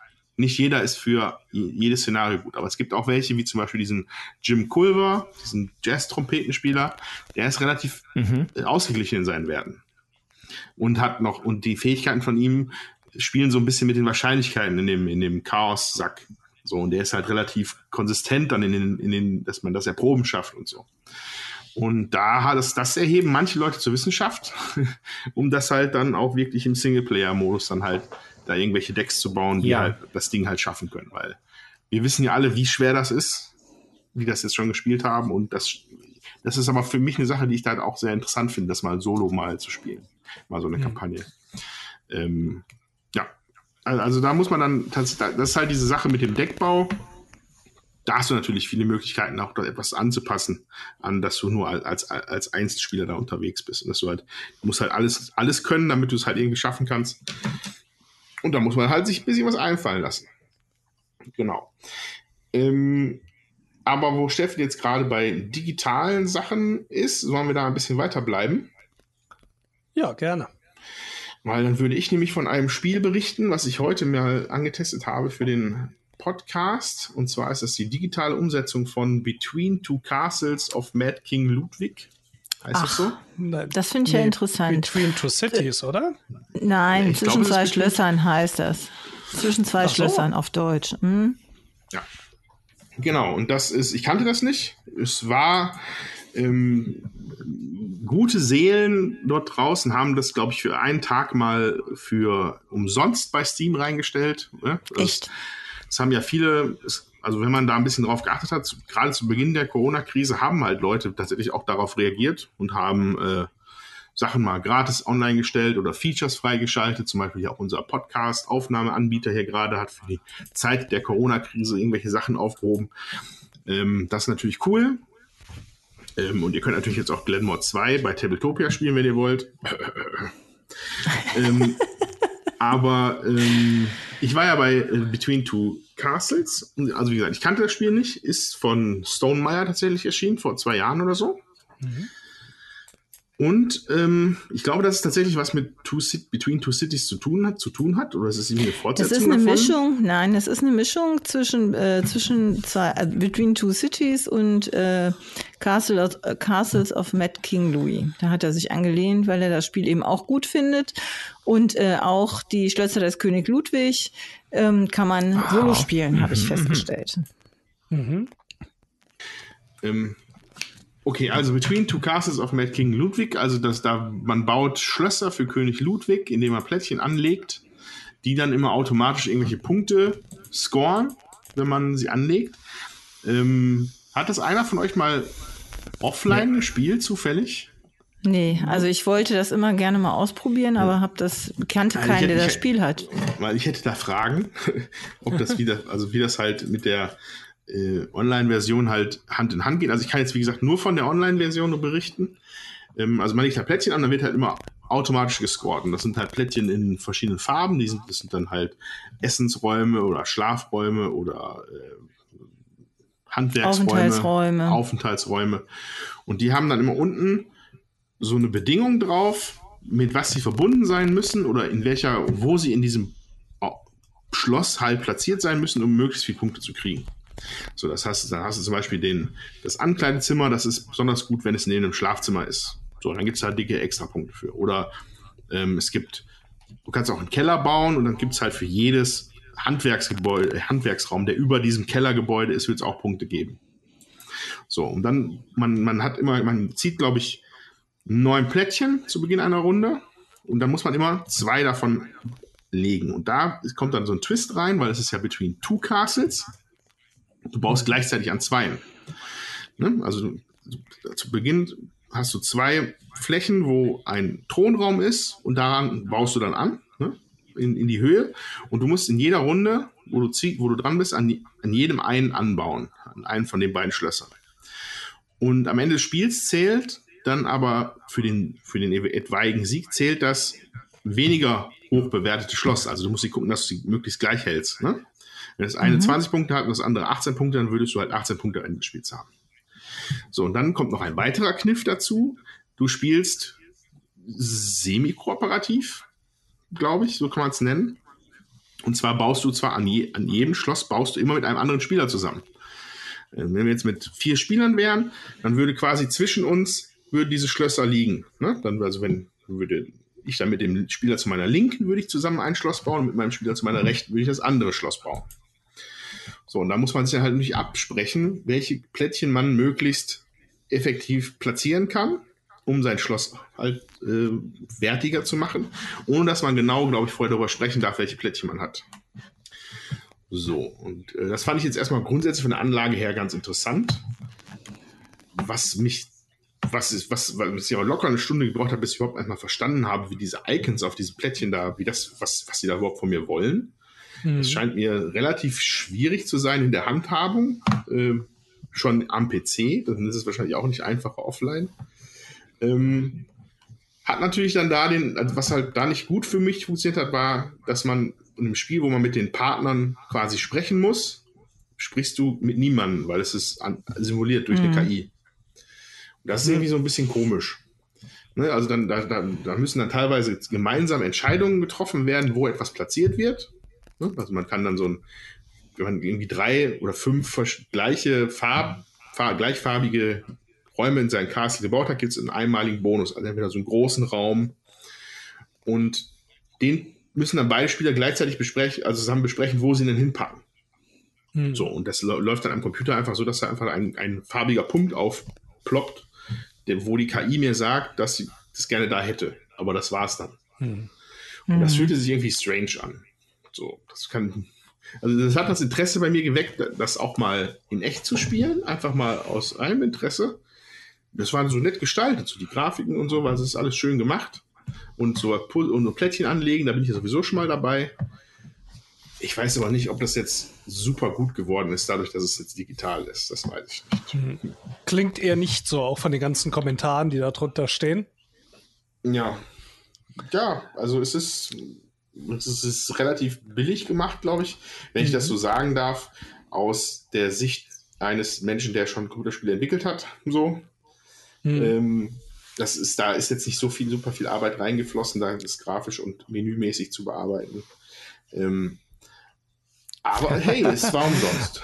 Was, was, was kostet es denn, wenn es. Kein äh, Grund, es trotzdem umsonst? zu spielen. Ich weiß nicht, hast du es gerade auf, Steffen?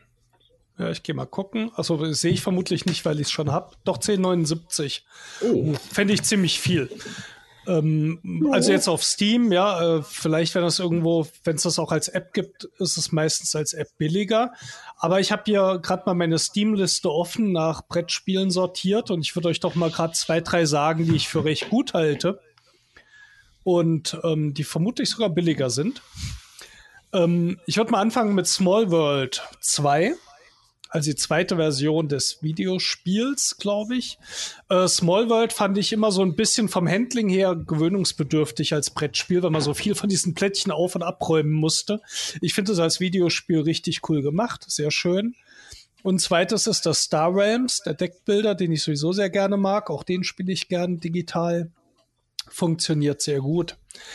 Ähm, es gibt auf Steam inzwischen noch eine ganze Reihe von Spielen, die ich noch nicht ausprobiert oder gekauft habe, weil sie noch teilweise zu teuer sind. Äh, eins ist in Early Access, das heißt noch nicht fertig entwickelt, man kann es aber schon spielen. Aber es fehlt noch die Kampagne, das ist Gloomhaven.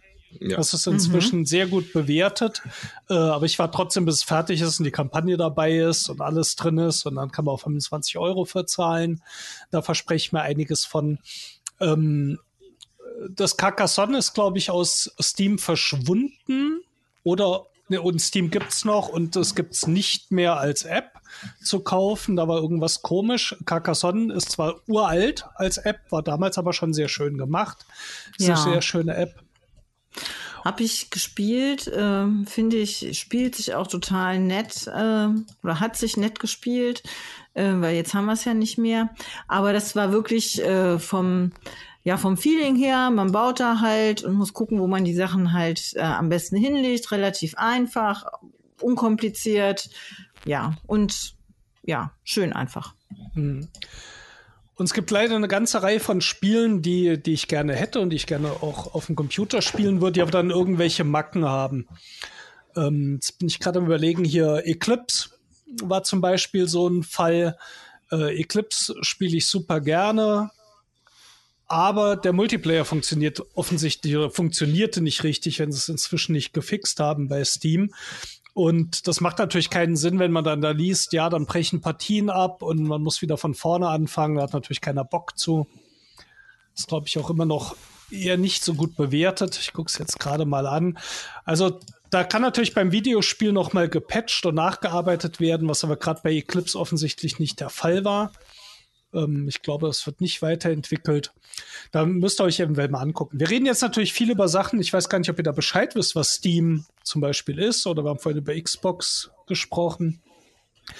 Ähm, es ist quasi ein Online-Shop für Videospiele. Und die haben halt eine riesen Bibliothek an Spielen. Man registriert sich dort und dann kann man auf, äh, auf PC oder Mac die entsprechenden Produkte dort kaufen und runterladen. Ähm, die meisten von euch werden es vielleicht kennen, aber wer da keine Berührungspunkte hat, Steam ist also ein Shop, den man sich erst installiert, ist ein eigenes Programm. Ähm, ja, und äh, üblicherweise funktioniert das beim Kaufen so, dass man auf den nächsten Steam Sale wartet, bis, äh, weil die Preise dann doch mal um 70, 80 Prozent runtergehen können. Oder eben auf Sonderangebote, die dann mal so zwischendurch kommen, wie jetzt bei dem Herr der Ringe. Und dann kauft man die sich da drüber und hat die halt dann digital dauerhaft. Ja, und das ist tatsächlich, da gibt es relativ viel mittlerweile, da wird viel gemacht mhm. von, vom Brettspiel, von der Brettspielwelt rüber ins Digitale. Ähm, dann sicherlich auch zu erwähnen nochmal äh, Twilight Struggle. Ja. Ähm, was eine wirklich gute Umsetzung ist, meiner Meinung nach. Ich bin halt immer noch zu schlecht für das Spiel. Die KI macht nicht jedes Mal alle. Also ich würde es gerne, ich würde das Spiel gerne üben, aber ich werde einfach so hemmungslos alle gemacht von der, von dem Computerspieler. Das ist einfach krass. Ähm, und äh, ja, da gibt's, ich, ich gucke ja auch gerade, du hast ja einen Screenshot gemacht von deinen Sachen. Magnifico ist ja auch eher so ein Klassiker, ja. Okay. Es gibt auch diesen Magnifico di Lorenzo, oder wie heißt das? Lorenzo das, il Magnifico heißt das. Gibt's, das gibt's auch, bei, gibt's aber auch. Echt? Ja, ah, okay. Ist auch eine Umsetzung von.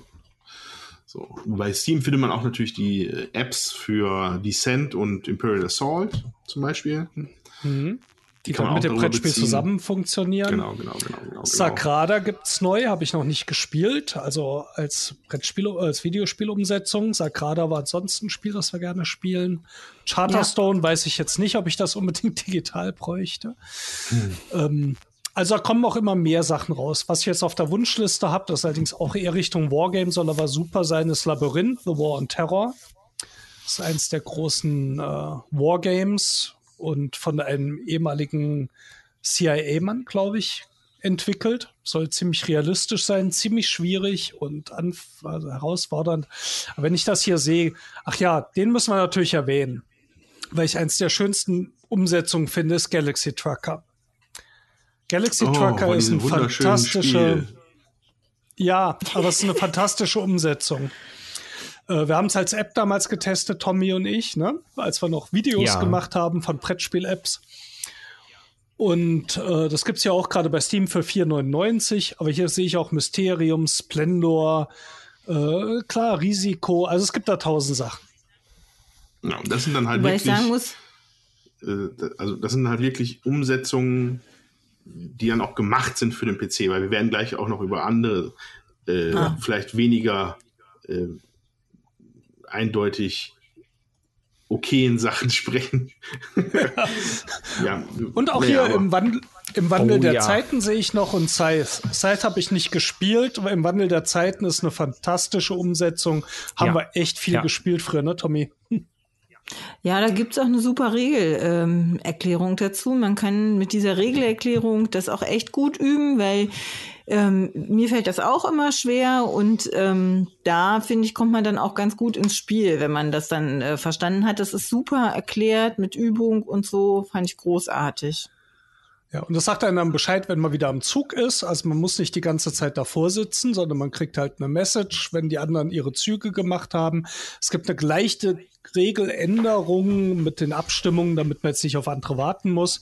Aber ansonsten ist eine 1 zu 1 Umsetzung und äh, man kann auch gut mehrere Partien dann nebenher spielen, sage ich mal. Vielleicht erklären wir erstmal, dass man, also man kann das alleine spielen und man kann es mit mehreren zusammenspielen. Mehrere ja. Spiele auch gleichzeitig, was du jetzt gerade gesagt hast, spielen äh, und hat dann, also mehrere Partien gleichzeitig ist dann in unterschiedlichen Partien zu unterschiedlichen Zeiten am Zug. So.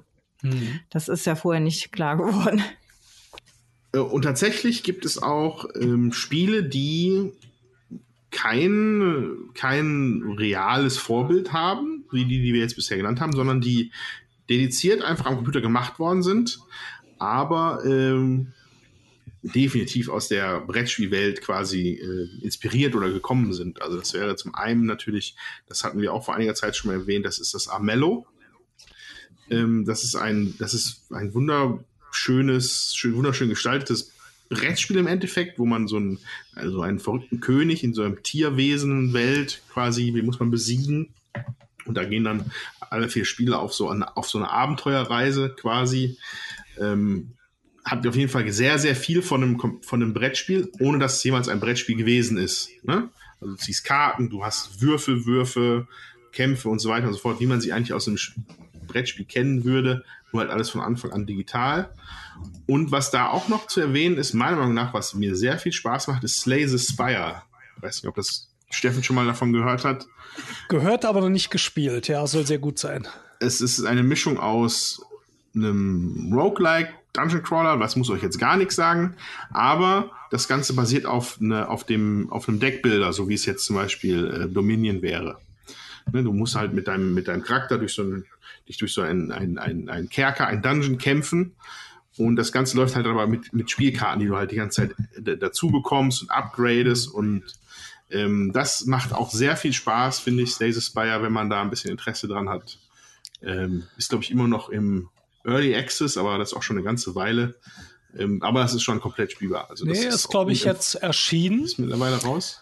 Ja, die Bewertung ist vor allem nicht allzu schlecht. Äh, 57.700 Leute haben abgestimmt und 97 Prozent finden es positiv. Ui. Das ist bei, das ist bei Steam jetzt schon, schon krasse Zahlen. Wenn man sonst noch Brettspiele kennt, sind 57.000 User, die allein schon eine Rezension dort ja. geschrieben haben. Äh, unglaublich viele.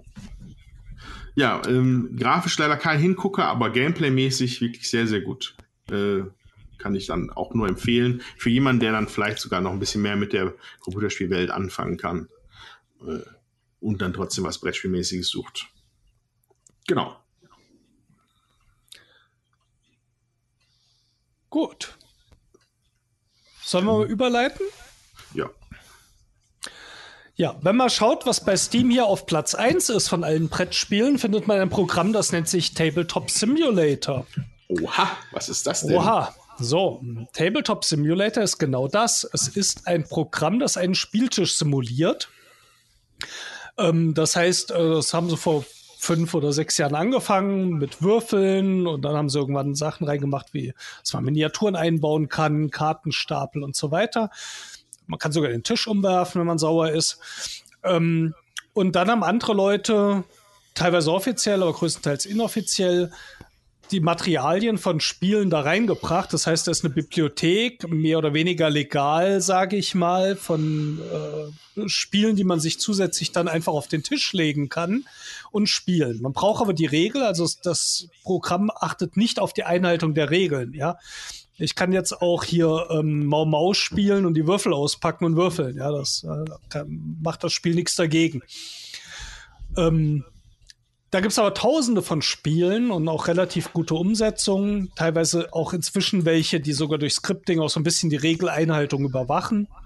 Aber das ist nicht so der Fokus dazu. Aber man legt einfach einen Tisch auf, äh, ein Spiel auf den Tisch und spielt halt dort zusammen. Jeder kann mit der Maus dann die Materialien anfassen. Mit einem Tastenkürzel F kann man Karten zum Beispiel umdrehen oder mit R kann man Sachen halt würfeln oder in die Luft werfen und wieder runterfallen lassen. Das Ganze ist so ein bisschen physikbasiert. Das heißt, ich kann auch den Würfel in die Hand nehmen und über den Tisch hauen. Wenn er gegen eine Figur rollt, fällt die auch um was man auch ausschalten kann. So, also man hat eine Simulation von dem Tisch. Das ist erstmal das, was man macht. Und dann eben auch ein paar offizielle Umsetzungen, die man kaufen kann. Die kauft man dann dazu. Ja, und da kann man äh, relativ gut zusammen spielen, aber man muss, wie gesagt, Steam installieren, man muss es kaufen für, glaube ich, 15 Euro 19. und dann noch oder 19.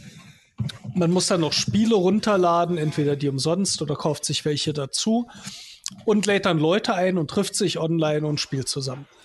Ja, ja, der Tabletop Simulator ist natürlich äh, so ein zweischneidiges Schwert. Also ich bin natürlich ein reger Nutzer davon. Ähm, zum einen, weil wir das auch schon für die Arbeit benutzt haben, ne? wir, wir ja. für unsere Prototypen. Ähm, aber natürlich jetzt auch gerade wieder viel damit zu, um damit zu spielen. Und es ist natürlich definitiv eine, eine Grauzone, die man da betritt. Ne? Also, äh, also nicht wir als Spieler, als weil ich glaube, Spieler, das, nee. das ist rechtlich sicher, aber halt ja. die Leute, die halt diese Mods dann, also die Modifikationen, diese Erweiterungen halt dann dafür bereitstellen und dann halt einfach mal alle Karten kopieren, die es halt in Arkham Horror oder so gibt. Oder einfach Oder in- oder auf irgendwelche Webseiten verlinken und die einfach darunter ziehen. Irgendwo im Web. Genau, man kann Ähm, dort auch Glenmore 2 spielen mit äh, einem Chronicle. Ja, mit einem Chronicle, ja. Da, das war natürlich auch so eine Sache. Ähm, ja, es ist natürlich, die, diese Mods sind nicht bezahlt. Also man muss für diese freiwilligen Mods muss man nichts auf den Tisch legen.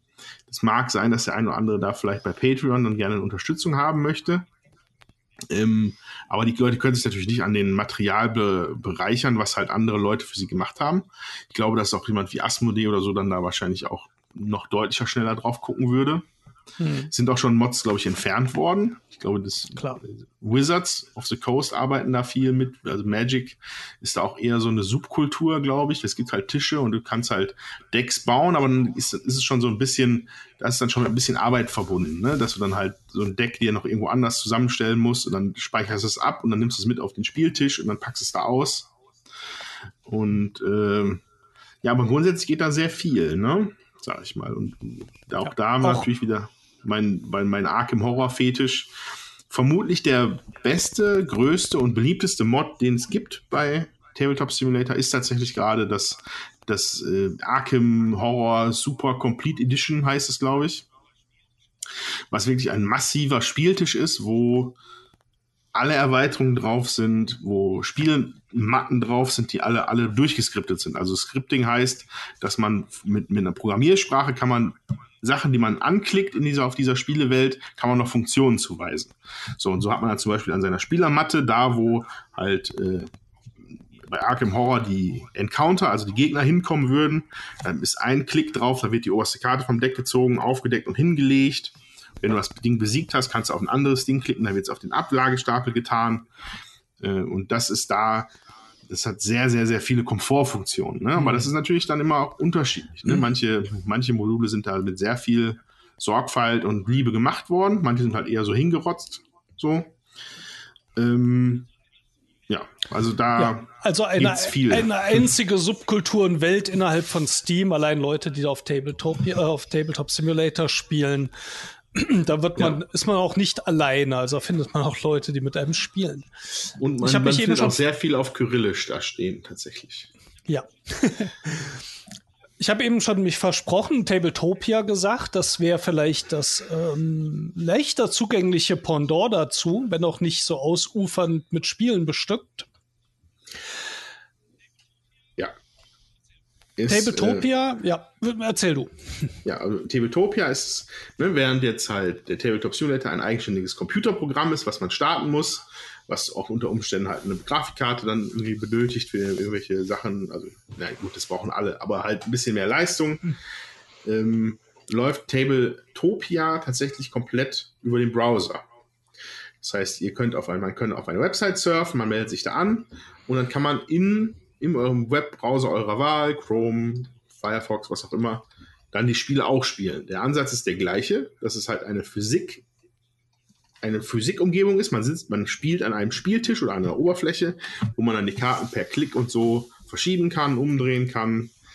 Und man muss die Regeln halt können, weil hier an dieser Stelle gar nichts geskriptet werden kann. Ähm, man, es gibt kleinere Möglichkeiten, die man da hat als Entwickler, dass man halt so Ablageflächen und so definieren kann, wo dann Karten halt auch dann wirklich da drauf gehen und dann bleiben und nicht nur so kreuz und quer da rumfliegen. Ähm, hat allerdings, also da, da gibt es halt weniger Bedenken, sage ich mal, weil da gibt es keinerlei äh, frei zugängliche Sachen, die halt dritte Third Parties halt, äh, wie, sagt man, die Dritte halt äh, irgendwie dafür hergestellt haben. Da sind tatsächlich fast nur die, die Verlage und Designer selber, die ihre Sachen dann da zur Verfügung stellen. Genau, und dann kannst du, es ist ein Abo-Service, du kannst halt für, für lau, kannst du immer nur, das kann man relativ wenig Spiele spielen. Und dann gibt es da zwei äh, Stufen der Subscription, also so ein Silberpass und ein Goldpass und da kann man dann halt auch möglichst, kann man auch viele andere Sachen dann noch spielen. Teilweise muss man auch Sachen noch extra erwerben, um Hm. dann auf Tabletopia spielen zu können. Hat den Vorteil, ist halt nicht ein extra Programm, sondern ist halt ein Browser und dadurch halt auch auf vielen Geräten spielbar.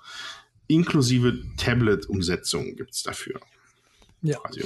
Und es gibt halt jetzt dann nicht wie bei, bei Steam und dem Tabletop Simulator 40.000 Spielumsetzungen, sondern es sind 800, steht hier auf der Website. Aber es gibt auch Sachen wie Scythe, Terra Mystica, ähm, Brass, Viticulture, Orlando, äh, Orleans, Clans of Caledonia sehe ich hier. Ähm, aber auch viele Kickstarter-Spiele, die, die man hier ausprobieren kann, damit man entscheiden kann, ob es auf Kickstarter back. Ich sehe hier Vampire the Masquerade, Vendetta. Hm. Ja, ist ein neueres. Wollte ich mir auch mal angeschaut haben, aber habe ich noch keinen ah, ja. Partner für gefunden. Ja. Genau, also tabletopia.com äh, kann man sich gerne mal anschauen, ist die seriösere Variante.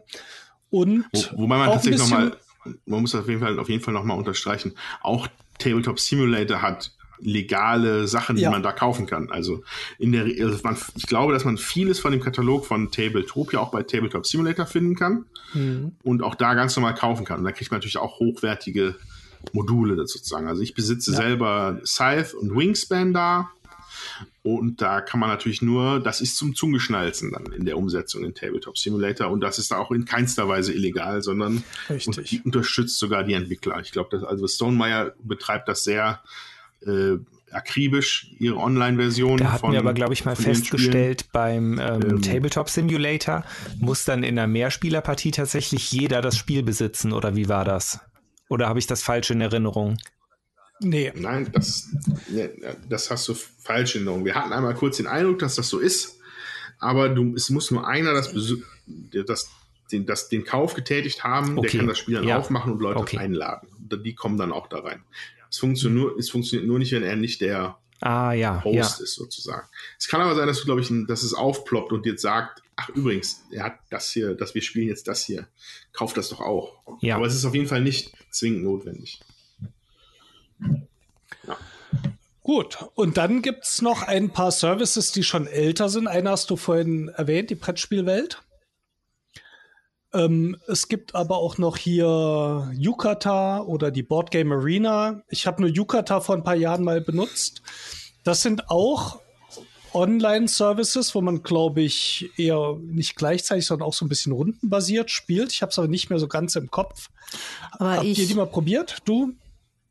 Also wir haben das ja zusammengespielt und man ist tatsächlich nacheinander dran. Ne? Also man, der eine macht den Einzug und dann kriegt der, äh, kriegt man eine Benachrichtigung, so der Zug ist zu Ende, dann kann man selber seinen Zug machen, dann äh, kriegt der andere wieder Benachrichtigung, der Zug ist zu Ende und man kann das entweder äh, gleichzeitig, sag ich mal, dann spielen und man wartet auf den Zug des anderen mhm. oder man kann aber auch die Partie über Tage strecken, wenn man das möchte. Aber das mhm. finde ich ja, also ich finde das dann langweilig, ich würde das lieber dann direkt spielen wollen. Das hat aber, wir haben das zusammen gemacht, Steffen, das hat funktioniert. Man muss aber wissen, wer der andere dann eben auch ist, wenn man sich mit jemand da direkt verabredet ähm, und denjenigen kennt, mit dem man spielen will. Ich weiß nicht, wie viele Leute insgesamt da spielen und äh, wie viel also wie die Möglichkeit ist da tatsächlich dann jemand zu erreichen für ein bestimmtes Spiel, kann man aber ausprobieren. Yukata in diesem Falle bitte mit C in der Mitte.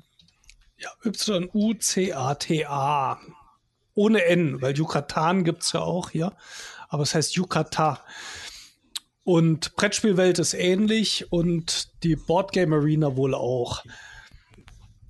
Ähm, die Spiele dort sind zumindest geduldet von den Verlagen. Ich glaube, sie werden angefragt, bevor die umgesetzt werden. Die werden dann auch von jemandem programmiert. Und da gibt es auch eine schöne Auswahl, sage ich mal, von Spielen, auch wenn es jetzt nicht Tausende sind. Aber dort findet ihr halt auch reale Mitspieler, gerade jetzt, wenn ihr vielleicht niemanden habt und könnt hier, was haben wir hier, Mystic Vale, Nations das Würfelspiel, First Class, also sind schon sehr schöne Sachen dabei, Brügge. Und äh, ja, könnt ihr das spielen. Hört sich doch sehr gut an. Ja, also Möglichkeiten gibt es auf jeden Fall. Ich glaube auch, dass diese ganzen Services momentan einen riesen Zulauf haben. Also ich glaube mhm. zumindest bei Tabletop Simulator ist es auf jeden Fall so. Ähm, Tabletopia wird es nicht anders haben, denke ich. Ähm, äh, wir hatten, also was ich noch erwähnen wollte, vielleicht zu Tabletop Simulator für Leute, die es interessiert, ähm, Virtual Reality Modus sehr interessant. dann setzt man sich eine Virtual Reality Brille auf, sofern vorhanden, und dann ist man wirklich am Spieltisch und sitzt da und hat Karten auf der Hand und kann Dinge bewegen und Dinge durch die Gegend schmeißen, weil man ein un ungehobelter Klotz ist und alle anderen Spieler aufregen. mit, mit, mit, seiner leuchtend roten Brille. Also du hast es ausprobiert. In meiner leuchtend roten Brille, mit dem ich euch dann allen das, das, das Sichtfeld versperre. Nein, also ich, es ist ein lustiger Effekt, muss ich sagen ähm, man kann halt, es ist halt nicht, es ist halt jetzt, es ist halt, sagen wir mal, Realität plus so. Man, es ist nicht wirklich so, dass du am Spieltisch sitzt und dann rüberreichen musst. Das kannst du machen, aber ähm, der Vorteil liegt ja wirklich daran, dass du auch einfach, du kannst den ganzen Tisch in der Luft bewegen, in deinen Händen so vor dir, du kannst nah ran, du kannst weit weg. So, das ist halt so ein, so ein bisschen hm. halt ein Virtual Reality, ein Virtual Reality Erlebnis an einem Spieltisch, was ganz lustig ist aber nach, nach zweieinhalb Stunden haben, tun einem auch dann die Augen weh halt. Ne? Weil so ein Brettspiel dauert ja zum Beispiel manchmal dann auch ein bisschen länger. Hm. Ja. Ich bin jetzt mal noch auf die Website von Board Game Arena gegangen, die ich noch nicht ausprobiert habe. Äh, da steht groß drauf, mach mit am größten Brettspieltisch der Welt. 2,2 Millionen Gegner mit 175 Spielen. Fangen gratis jetzt, fangen an zu spielen. Haben auch gleich Carcassonne hier oben drauf. Äh, es gibt so PC, Mac, iOS, Android, Smartphones, Wii U, PlayStation, Xbox One. Scheint also ein ziemlich großer Service zu sein. Drei Millionen Spiele jeden Monat, 41 Sprachen, Leute aus 300 Ländern. Sagt zumindest die Werbung hier. Und auch diese Spiele sehen dann für mich schon da das also sehr hübsch und umfangreich gemacht ist, äh, eher legal aus. und ja, da findet er sicher auch jemanden zum Spielen. Das ist Board Game Arena. Ja, zwei, mit zwei Millionen ist natürlich schon eine ordentliche Playerbase. Ich habe jetzt gerade noch mal aus Interesse bei Scene Charts reingeschaut. Tabletop Simulator hat eine aktuelle Spielerzahl, also donnerstags abends um 9 Uhr, von 21.000. Die sind aber halt gerade wirklich, die sind halt wirklich gerade eingeloggt. Die sind alle gerade eingeloggt und spielen fleißig ihre Spiele. Ähm, also das ist natürlich, da findet man relativ gut auch auf öffentlich zugängliche Spiele. Äh, mögen dann halt irgendwelche Freaks sein, mit denen man da redet. Das passiert natürlich manchmal im Internet. Hm. Ähm, naja. Puh, jetzt haben wir schon echt einiges abgehandelt. Genau, aber es, ich, ich wollte noch über, über ein paar neue Sachen erzählen. Also was zumindest was mir jetzt untergekommen ist, wo ich nicht gedacht hätte, dass das so gut funktionieren kann. Und zwar haben wir ja schon vor einiger Zeit mal das Thema Escape Rooms beleuchtet hier im Podcast. Mhm. So, und man möchte ja als erstes jetzt mal meinen, dass Escape Rooms natürlich das wenigst zugängliche ist in einer Corona-Krise. Das ist natürlich auch so, die sind alle dicht. Ähm, aber diese schlauen Leute von diesen äh, Firmen haben es natürlich jetzt auch äh, online verlegt. Und da habe ich gestern Abend zum Beispiel einen äh, Escape Room gemacht. Ach. Ach. Genau, das sind die Leute von Ruhr Escape. Ähm, die haben einen Sherlock Holmes themati thematischen äh, ähm, Escape Room auch in Escape echt. Room. So, in echt. Und den, das haben sie jetzt quasi ins, in die, in, ins Online, in die Online-Welt verlegt. Und zwar mit relativ einfachen Mitteln, aber ähm, es war trotzdem ganz witzig. Also wir haben uns im Endeffekt mit unserer Escape Room Gruppe haben wir uns getroffen. Wir sind halt dann äh, drei Pärchen sozusagen, wir und noch zwei. Und dann haben wir uns, wir mit unseren Handys haben wir uns hier quasi so Webcams aufgebaut und haben dann über Hangouts miteinander geredet, weil das ist das, das muss man. Man muss miteinander kommunizieren, wie man ja auch im Escape Room miteinander kommunizieren muss. Und dann kann man, hat einer äh, 20 Euro, für 20 Euro kann man das machen und dann bekommt man Zugangscodes. Und das waren dann halt für drei Pärchen, waren das drei Zugangscodes. Und dann geht man zu einem verabredeten Zeitpunkt, den man sich halt selber aussucht, auf eine Website und gibt diesen Startcode dann ein. Und dann äh, beginnt da tatsächlich einen Countdown von einer Stunde. Du hast noch die Möglichkeiten, halt auch über einen Button da irgendwelche Hilfe-Tipps anzufragen. Das Ganze fühlt sich tatsächlich so ein bisschen an wie diese Escape-Exit-Spiele, ne? Sag ich mal. Mhm. So von den Rätseln her auch war das dann so, sagen wir mal, mittelschwer, so das erste. Also das war jetzt, das hat uns jetzt nicht super gefordert. So, wir waren nach 39 Minuten, glaube ich, durch. Aber das war trotzdem insofern interessant, dass sie halt Rücksicht darauf genommen haben, dass wir zu, mit drei Parteien gespielt haben. Wir hatten drei Zugangscodes und hatten dann in manchen Bereichen halt auch unterschiedliche Rätsel, die wir aber alle für uns selber lösen mussten und miteinander besprechen mussten, damit man auf den Lösungscode kommt, um auf die nächste, mhm. in den nächsten Schritt zu gehen, sozusagen. Das ist und, ja cool. Das ist ja dann im Prinzip so, wie man das im Escape Room auch machen würde, damit man das zeitlich schafft. Genau, und ähm, das hat eigentlich ganz gut funktioniert. Das Ganze war einfach, einfach relativ simpel über Websites gestrickt so. Ne? Also hattest dann so ein Eingabefelder und dann immer musste es halt irgendwie an den Code kommen und dann konnten alle den eingeben und dann wird das nächste Rätsel freigeschaltet. Und ähm, das hat uns für Spaß gemacht. Und äh, da haben wir uns auch verabredet, das wahrscheinlich nächste Woche nochmal zu machen. Weil da gibt es jetzt, glaube ich, bisher zwei, gerade bei Ruhr Escape. Und äh, ein drittes kommt dann, glaube ich, nächsten Monat, je nachdem, wie lange diese Corona-Krise noch geht.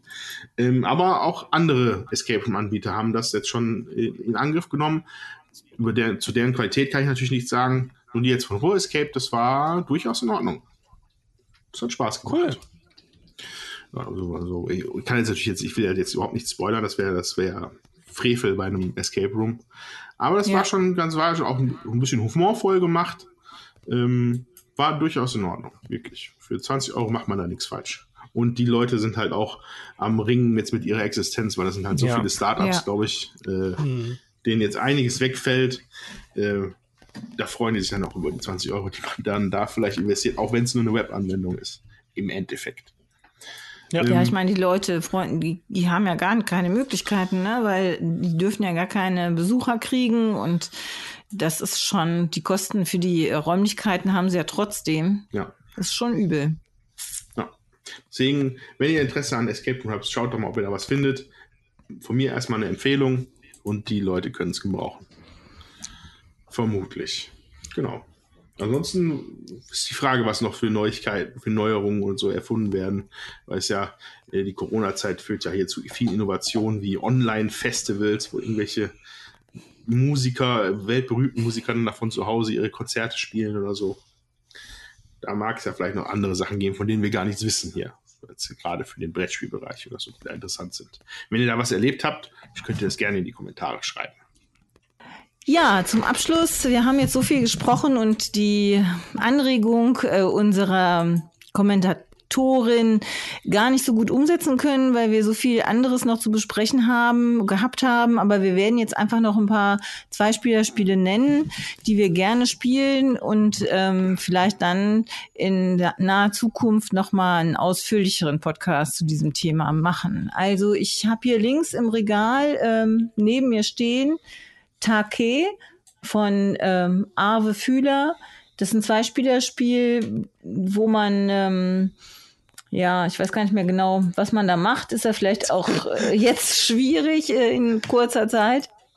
Äh, aber es, ja, Steffen?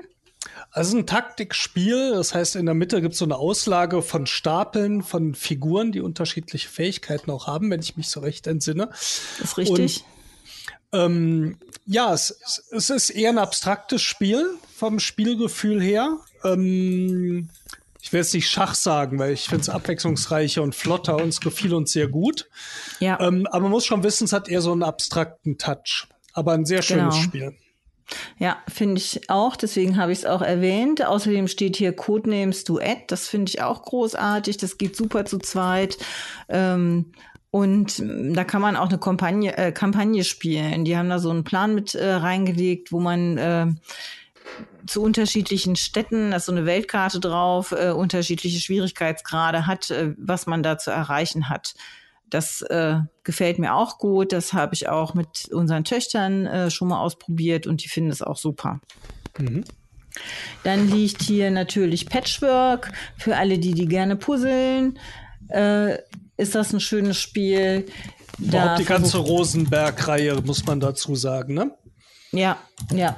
Und ähm, dann haben wir hier Kahuna noch liegen. Das ist ein etwas älteres Spiel. Da äh, versucht man Inseln zu erobern, indem man Verbindungen ähm, schafft zu äh, seinen anderen Inseln eben auch. Und die können über Karten äh, geschaffen oder auch abgeräumt werden. Und ähm, mhm das äh, wogt halt auch immer viel hin und her und äh, man muss sich da auch taktisch was überlegen. Das äh, finde ich auch immer noch sehr gut. Ist relativ einfach gemacht, ähm, kann man gut spielen, finde ich. So aus der Kosmos Zweispieler-Reihe. Also genau. Kosmos hat ja eine ganze Reihe von diesen Zweispieler-Spielen. Da sind auch ein paar sehr schöne dabei. Kahuna haben wir früher oft gespielt. Ich weiß ja. gar nicht, wie ich es heute finden würde, aber ich glaube, ich finde es immer noch ziemlich schön. Ähm, ich bin noch mal unsere Liste unserer äh, Podcasts hier durchgegangen und da sind mir auch noch ein paar ins Auge gefallen, die ich sowohl als Zweispielerspiel schön finde und eins, das sogar auch alleine gut funktioniert. Eins meiner Lieblingsspiele ist Robinson Crusoe.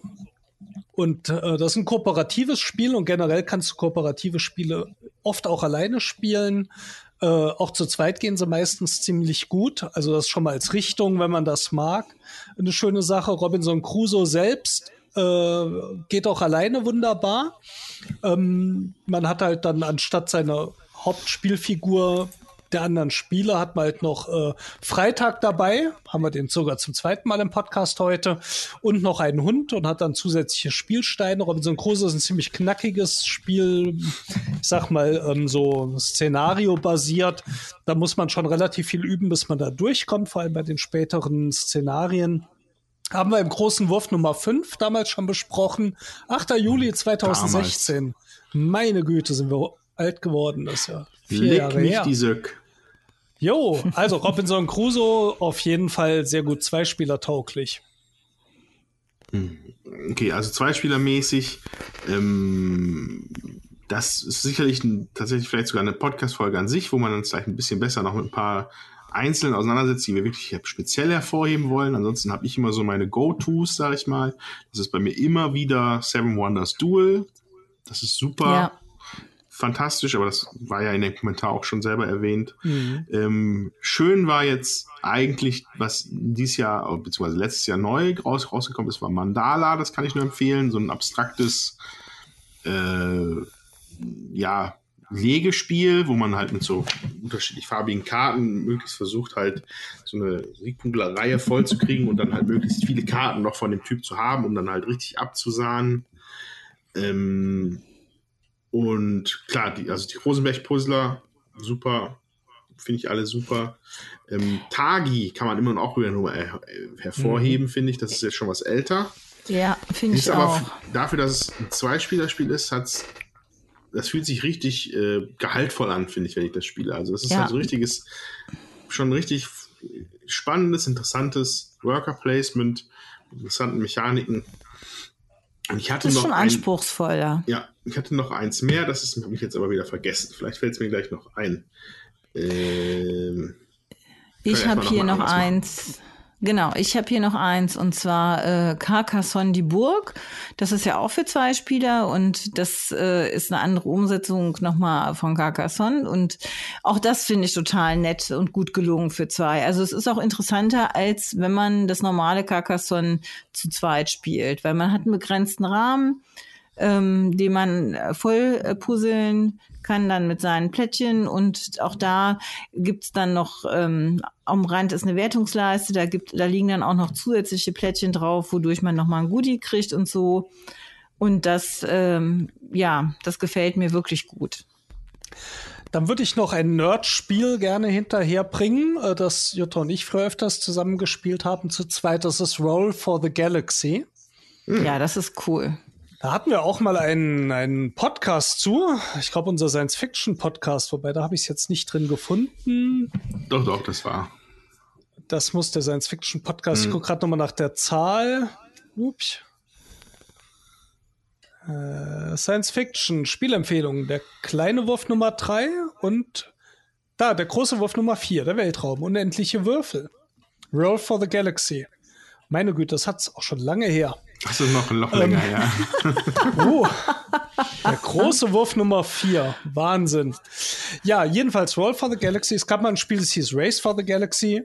Finde ich auch sehr gut. Gibt es übrigens auch auf Steam zum Spielen. Inzwischen wohl auch sehr gut funktional. Roll for the Galaxy war noch ein bisschen flotter. Trotzdem muss man sich auch so ein bisschen in diese Mechanik da reindenken. Das sind Würfel, die als Arbeiter eingesetzt werden, die mit unterschiedlichen Farben, unterschiedliche Fähigkeiten haben. Man kauft sich dann oder erobert sich, glaube ich, Planeten und bekommt neue Würfel dazu. Und die sind immer in so einem Kreislauf drin. Das heißt, die würfelt man, dann setzt man sie wieder ein, dann kommen sie irgendwann zurück.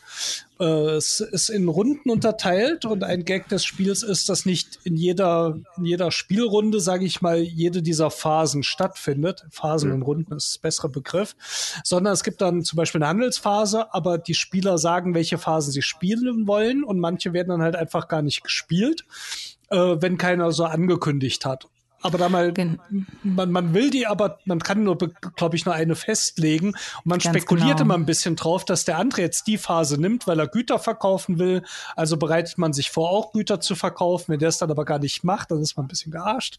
Also ein sehr schönes Spiel. Roll for the Galaxy und funktioniert sehr gut zu zweit. Genauso wie Race for the Galaxy. Das war ein bisschen von der Symbolik und so her ein bisschen schwieriger reinzukommen ist.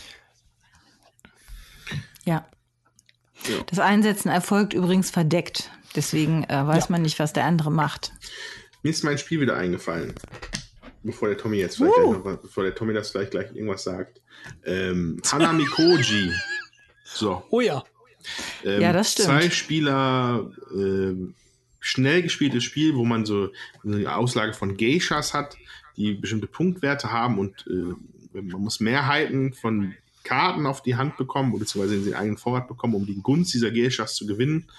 Ähm, hat aber nur vier Aktionen pro Runde und die sind auch festgelegt. Du kannst jede Aktion nur einmal machen. Und das führt dann dazu sehr viel äh, äh, Hirnschmelze und viel Spaß. Also Hanami Koji war vor zwei Jahren und das habe ich das, glaube ich, auf der Messe gesehen. Und das finde ich Ja, bis heute da, noch das super. Hanami Koji hast du mir mal gezeigt im Ja. Tabletop Simulator. Und ähm, ja, das hätte ich jetzt auch genannt. sein. Das hatten Ja. wir uns auch angeschafft danach. Und ähm, ich finde, das ist ein ganz tolles Spiel. Ansonsten haben wir zu zweit immer, und das habe ich mit Ja, Nina wir auch neulich nochmal gespielt, halt Blue Moon von Cos äh, ja, Cosmos ursprünglich. Ich glaube, das ist jetzt Mhm. nochmal erschienen bei Heidelberger. Cosmos, Cosmos, Cosmos hat es, glaube ich, nicht mehr im Angebot. Ähm, ja. Und ich weiß Schon nicht, es stand ja auch noch die. Frage im Raum nach großen Spielen, die man gut zu zweit spielen kann. Mir hat ja mal jemand gesagt, ich habe es aber selbst noch nicht ausprobiert, dass Mhm. man Glenmore 2 ganz hervorragend auch zu zweit spielen kann. Also dem kann ich allerdings nur zustimmen. Wir haben ja die alte Version damals viel, wirklich ganz viel zu zweit Ja. gespielt. Und ähm, ich finde, die neue Version geht auch super. Da gibt's halt diesen Würfel, den man würfelt, der nimmt dann halt Plättchen raus. Ähm, ja, das geht auf jeden Fall sowieso gut. Wir haben es bisher immer so schön be beherrscht, keine Werbung für Clanmore 2 zu machen, weil es unser eigenes Spiel ist. Also das mit ein bisschen. Ja, Ja, guckt euch ich muss aber Tests sagen, an. also ich, ich habe tatsächlich auch gerade noch über andere große Spiele nachgedacht. Mir ist jetzt so auf Anhieb keins eingefallen. Robinson Crusoe hätte ich auch noch genannt, aber Heaven and Ale haben wir zu zweit Ja, gespielt, hat gut funktioniert. super, ja. Okay. Solkin haben wir auch Auch beides super. als Podcast-Themen gehabt. Solkin ist ein großes Spiel, was gut geht. Also eigentlich gehen schon viele davon, wobei auch viele doch noch mal einen anderen Reiz haben, wenn man zu dritt oder zu viert spielt. Ähm, aber da, was hatten wir noch hier? Orléans haben wir zu zweit gespielt. Ja, Da, also ich finde, viele der Spiele sind auch auf zwei Spiele inzwischen schon sehr gut auch ausgelegt. ja wir Ja. hatten auch hier First Class, äh, geht auch super zu zweit. Sehr schönes Spiel, ja. Oh ja, ich glaube, damit kann man schon einige Zeit verbringen. Das ist richtig.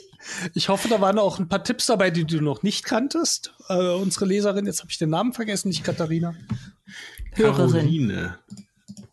Caroline, unsere Hörerin, was habe ich gesagt? Leserin. Leserin, Ja, es meine ist Güte. spät. Man merkt jetzt, normalerweise machen wir in unserem Podcast ja Pausen und sind den ganzen Tag dran. Und jetzt zwei Stunden 14 ohne Pause zu reden, das ist echt anstrengend. Jetzt haben wir es, jetzt hast du es ja geschafft. Genau. Was ich aber sagen wollte, ich hoffe, da waren ein paar schöne Tipps dabei, die du auch noch nicht kanntest. Und äh, ja, es gibt ja sicher mehr von euch, die auch zu zweit zu Hause sitzen. Und ähm, probiert die Spiele doch mal aus. Gut. In diesem Sinne wollen wir uns gerne von euch verabschieden. Freuen uns über Kommentare. Ihr habt ja diesmal vielleicht mehr Zeit als sonst, weil ihr mehr zu Hause seid. Und ähm, dann haben wir mehr zu lesen, weil wir sind zwar wie üblich am Arbeiten, aber wir freuen uns auf jeden Fall trotzdem, wenn ihr uns schreibt und sind gerne bereit, dann auch auf eure Kommentare zu antworten. Ja, und in der Regel äh, binde ich das Ganze jetzt ab noch mit einem gewitzten Wortspiel oder einem geilen Gag.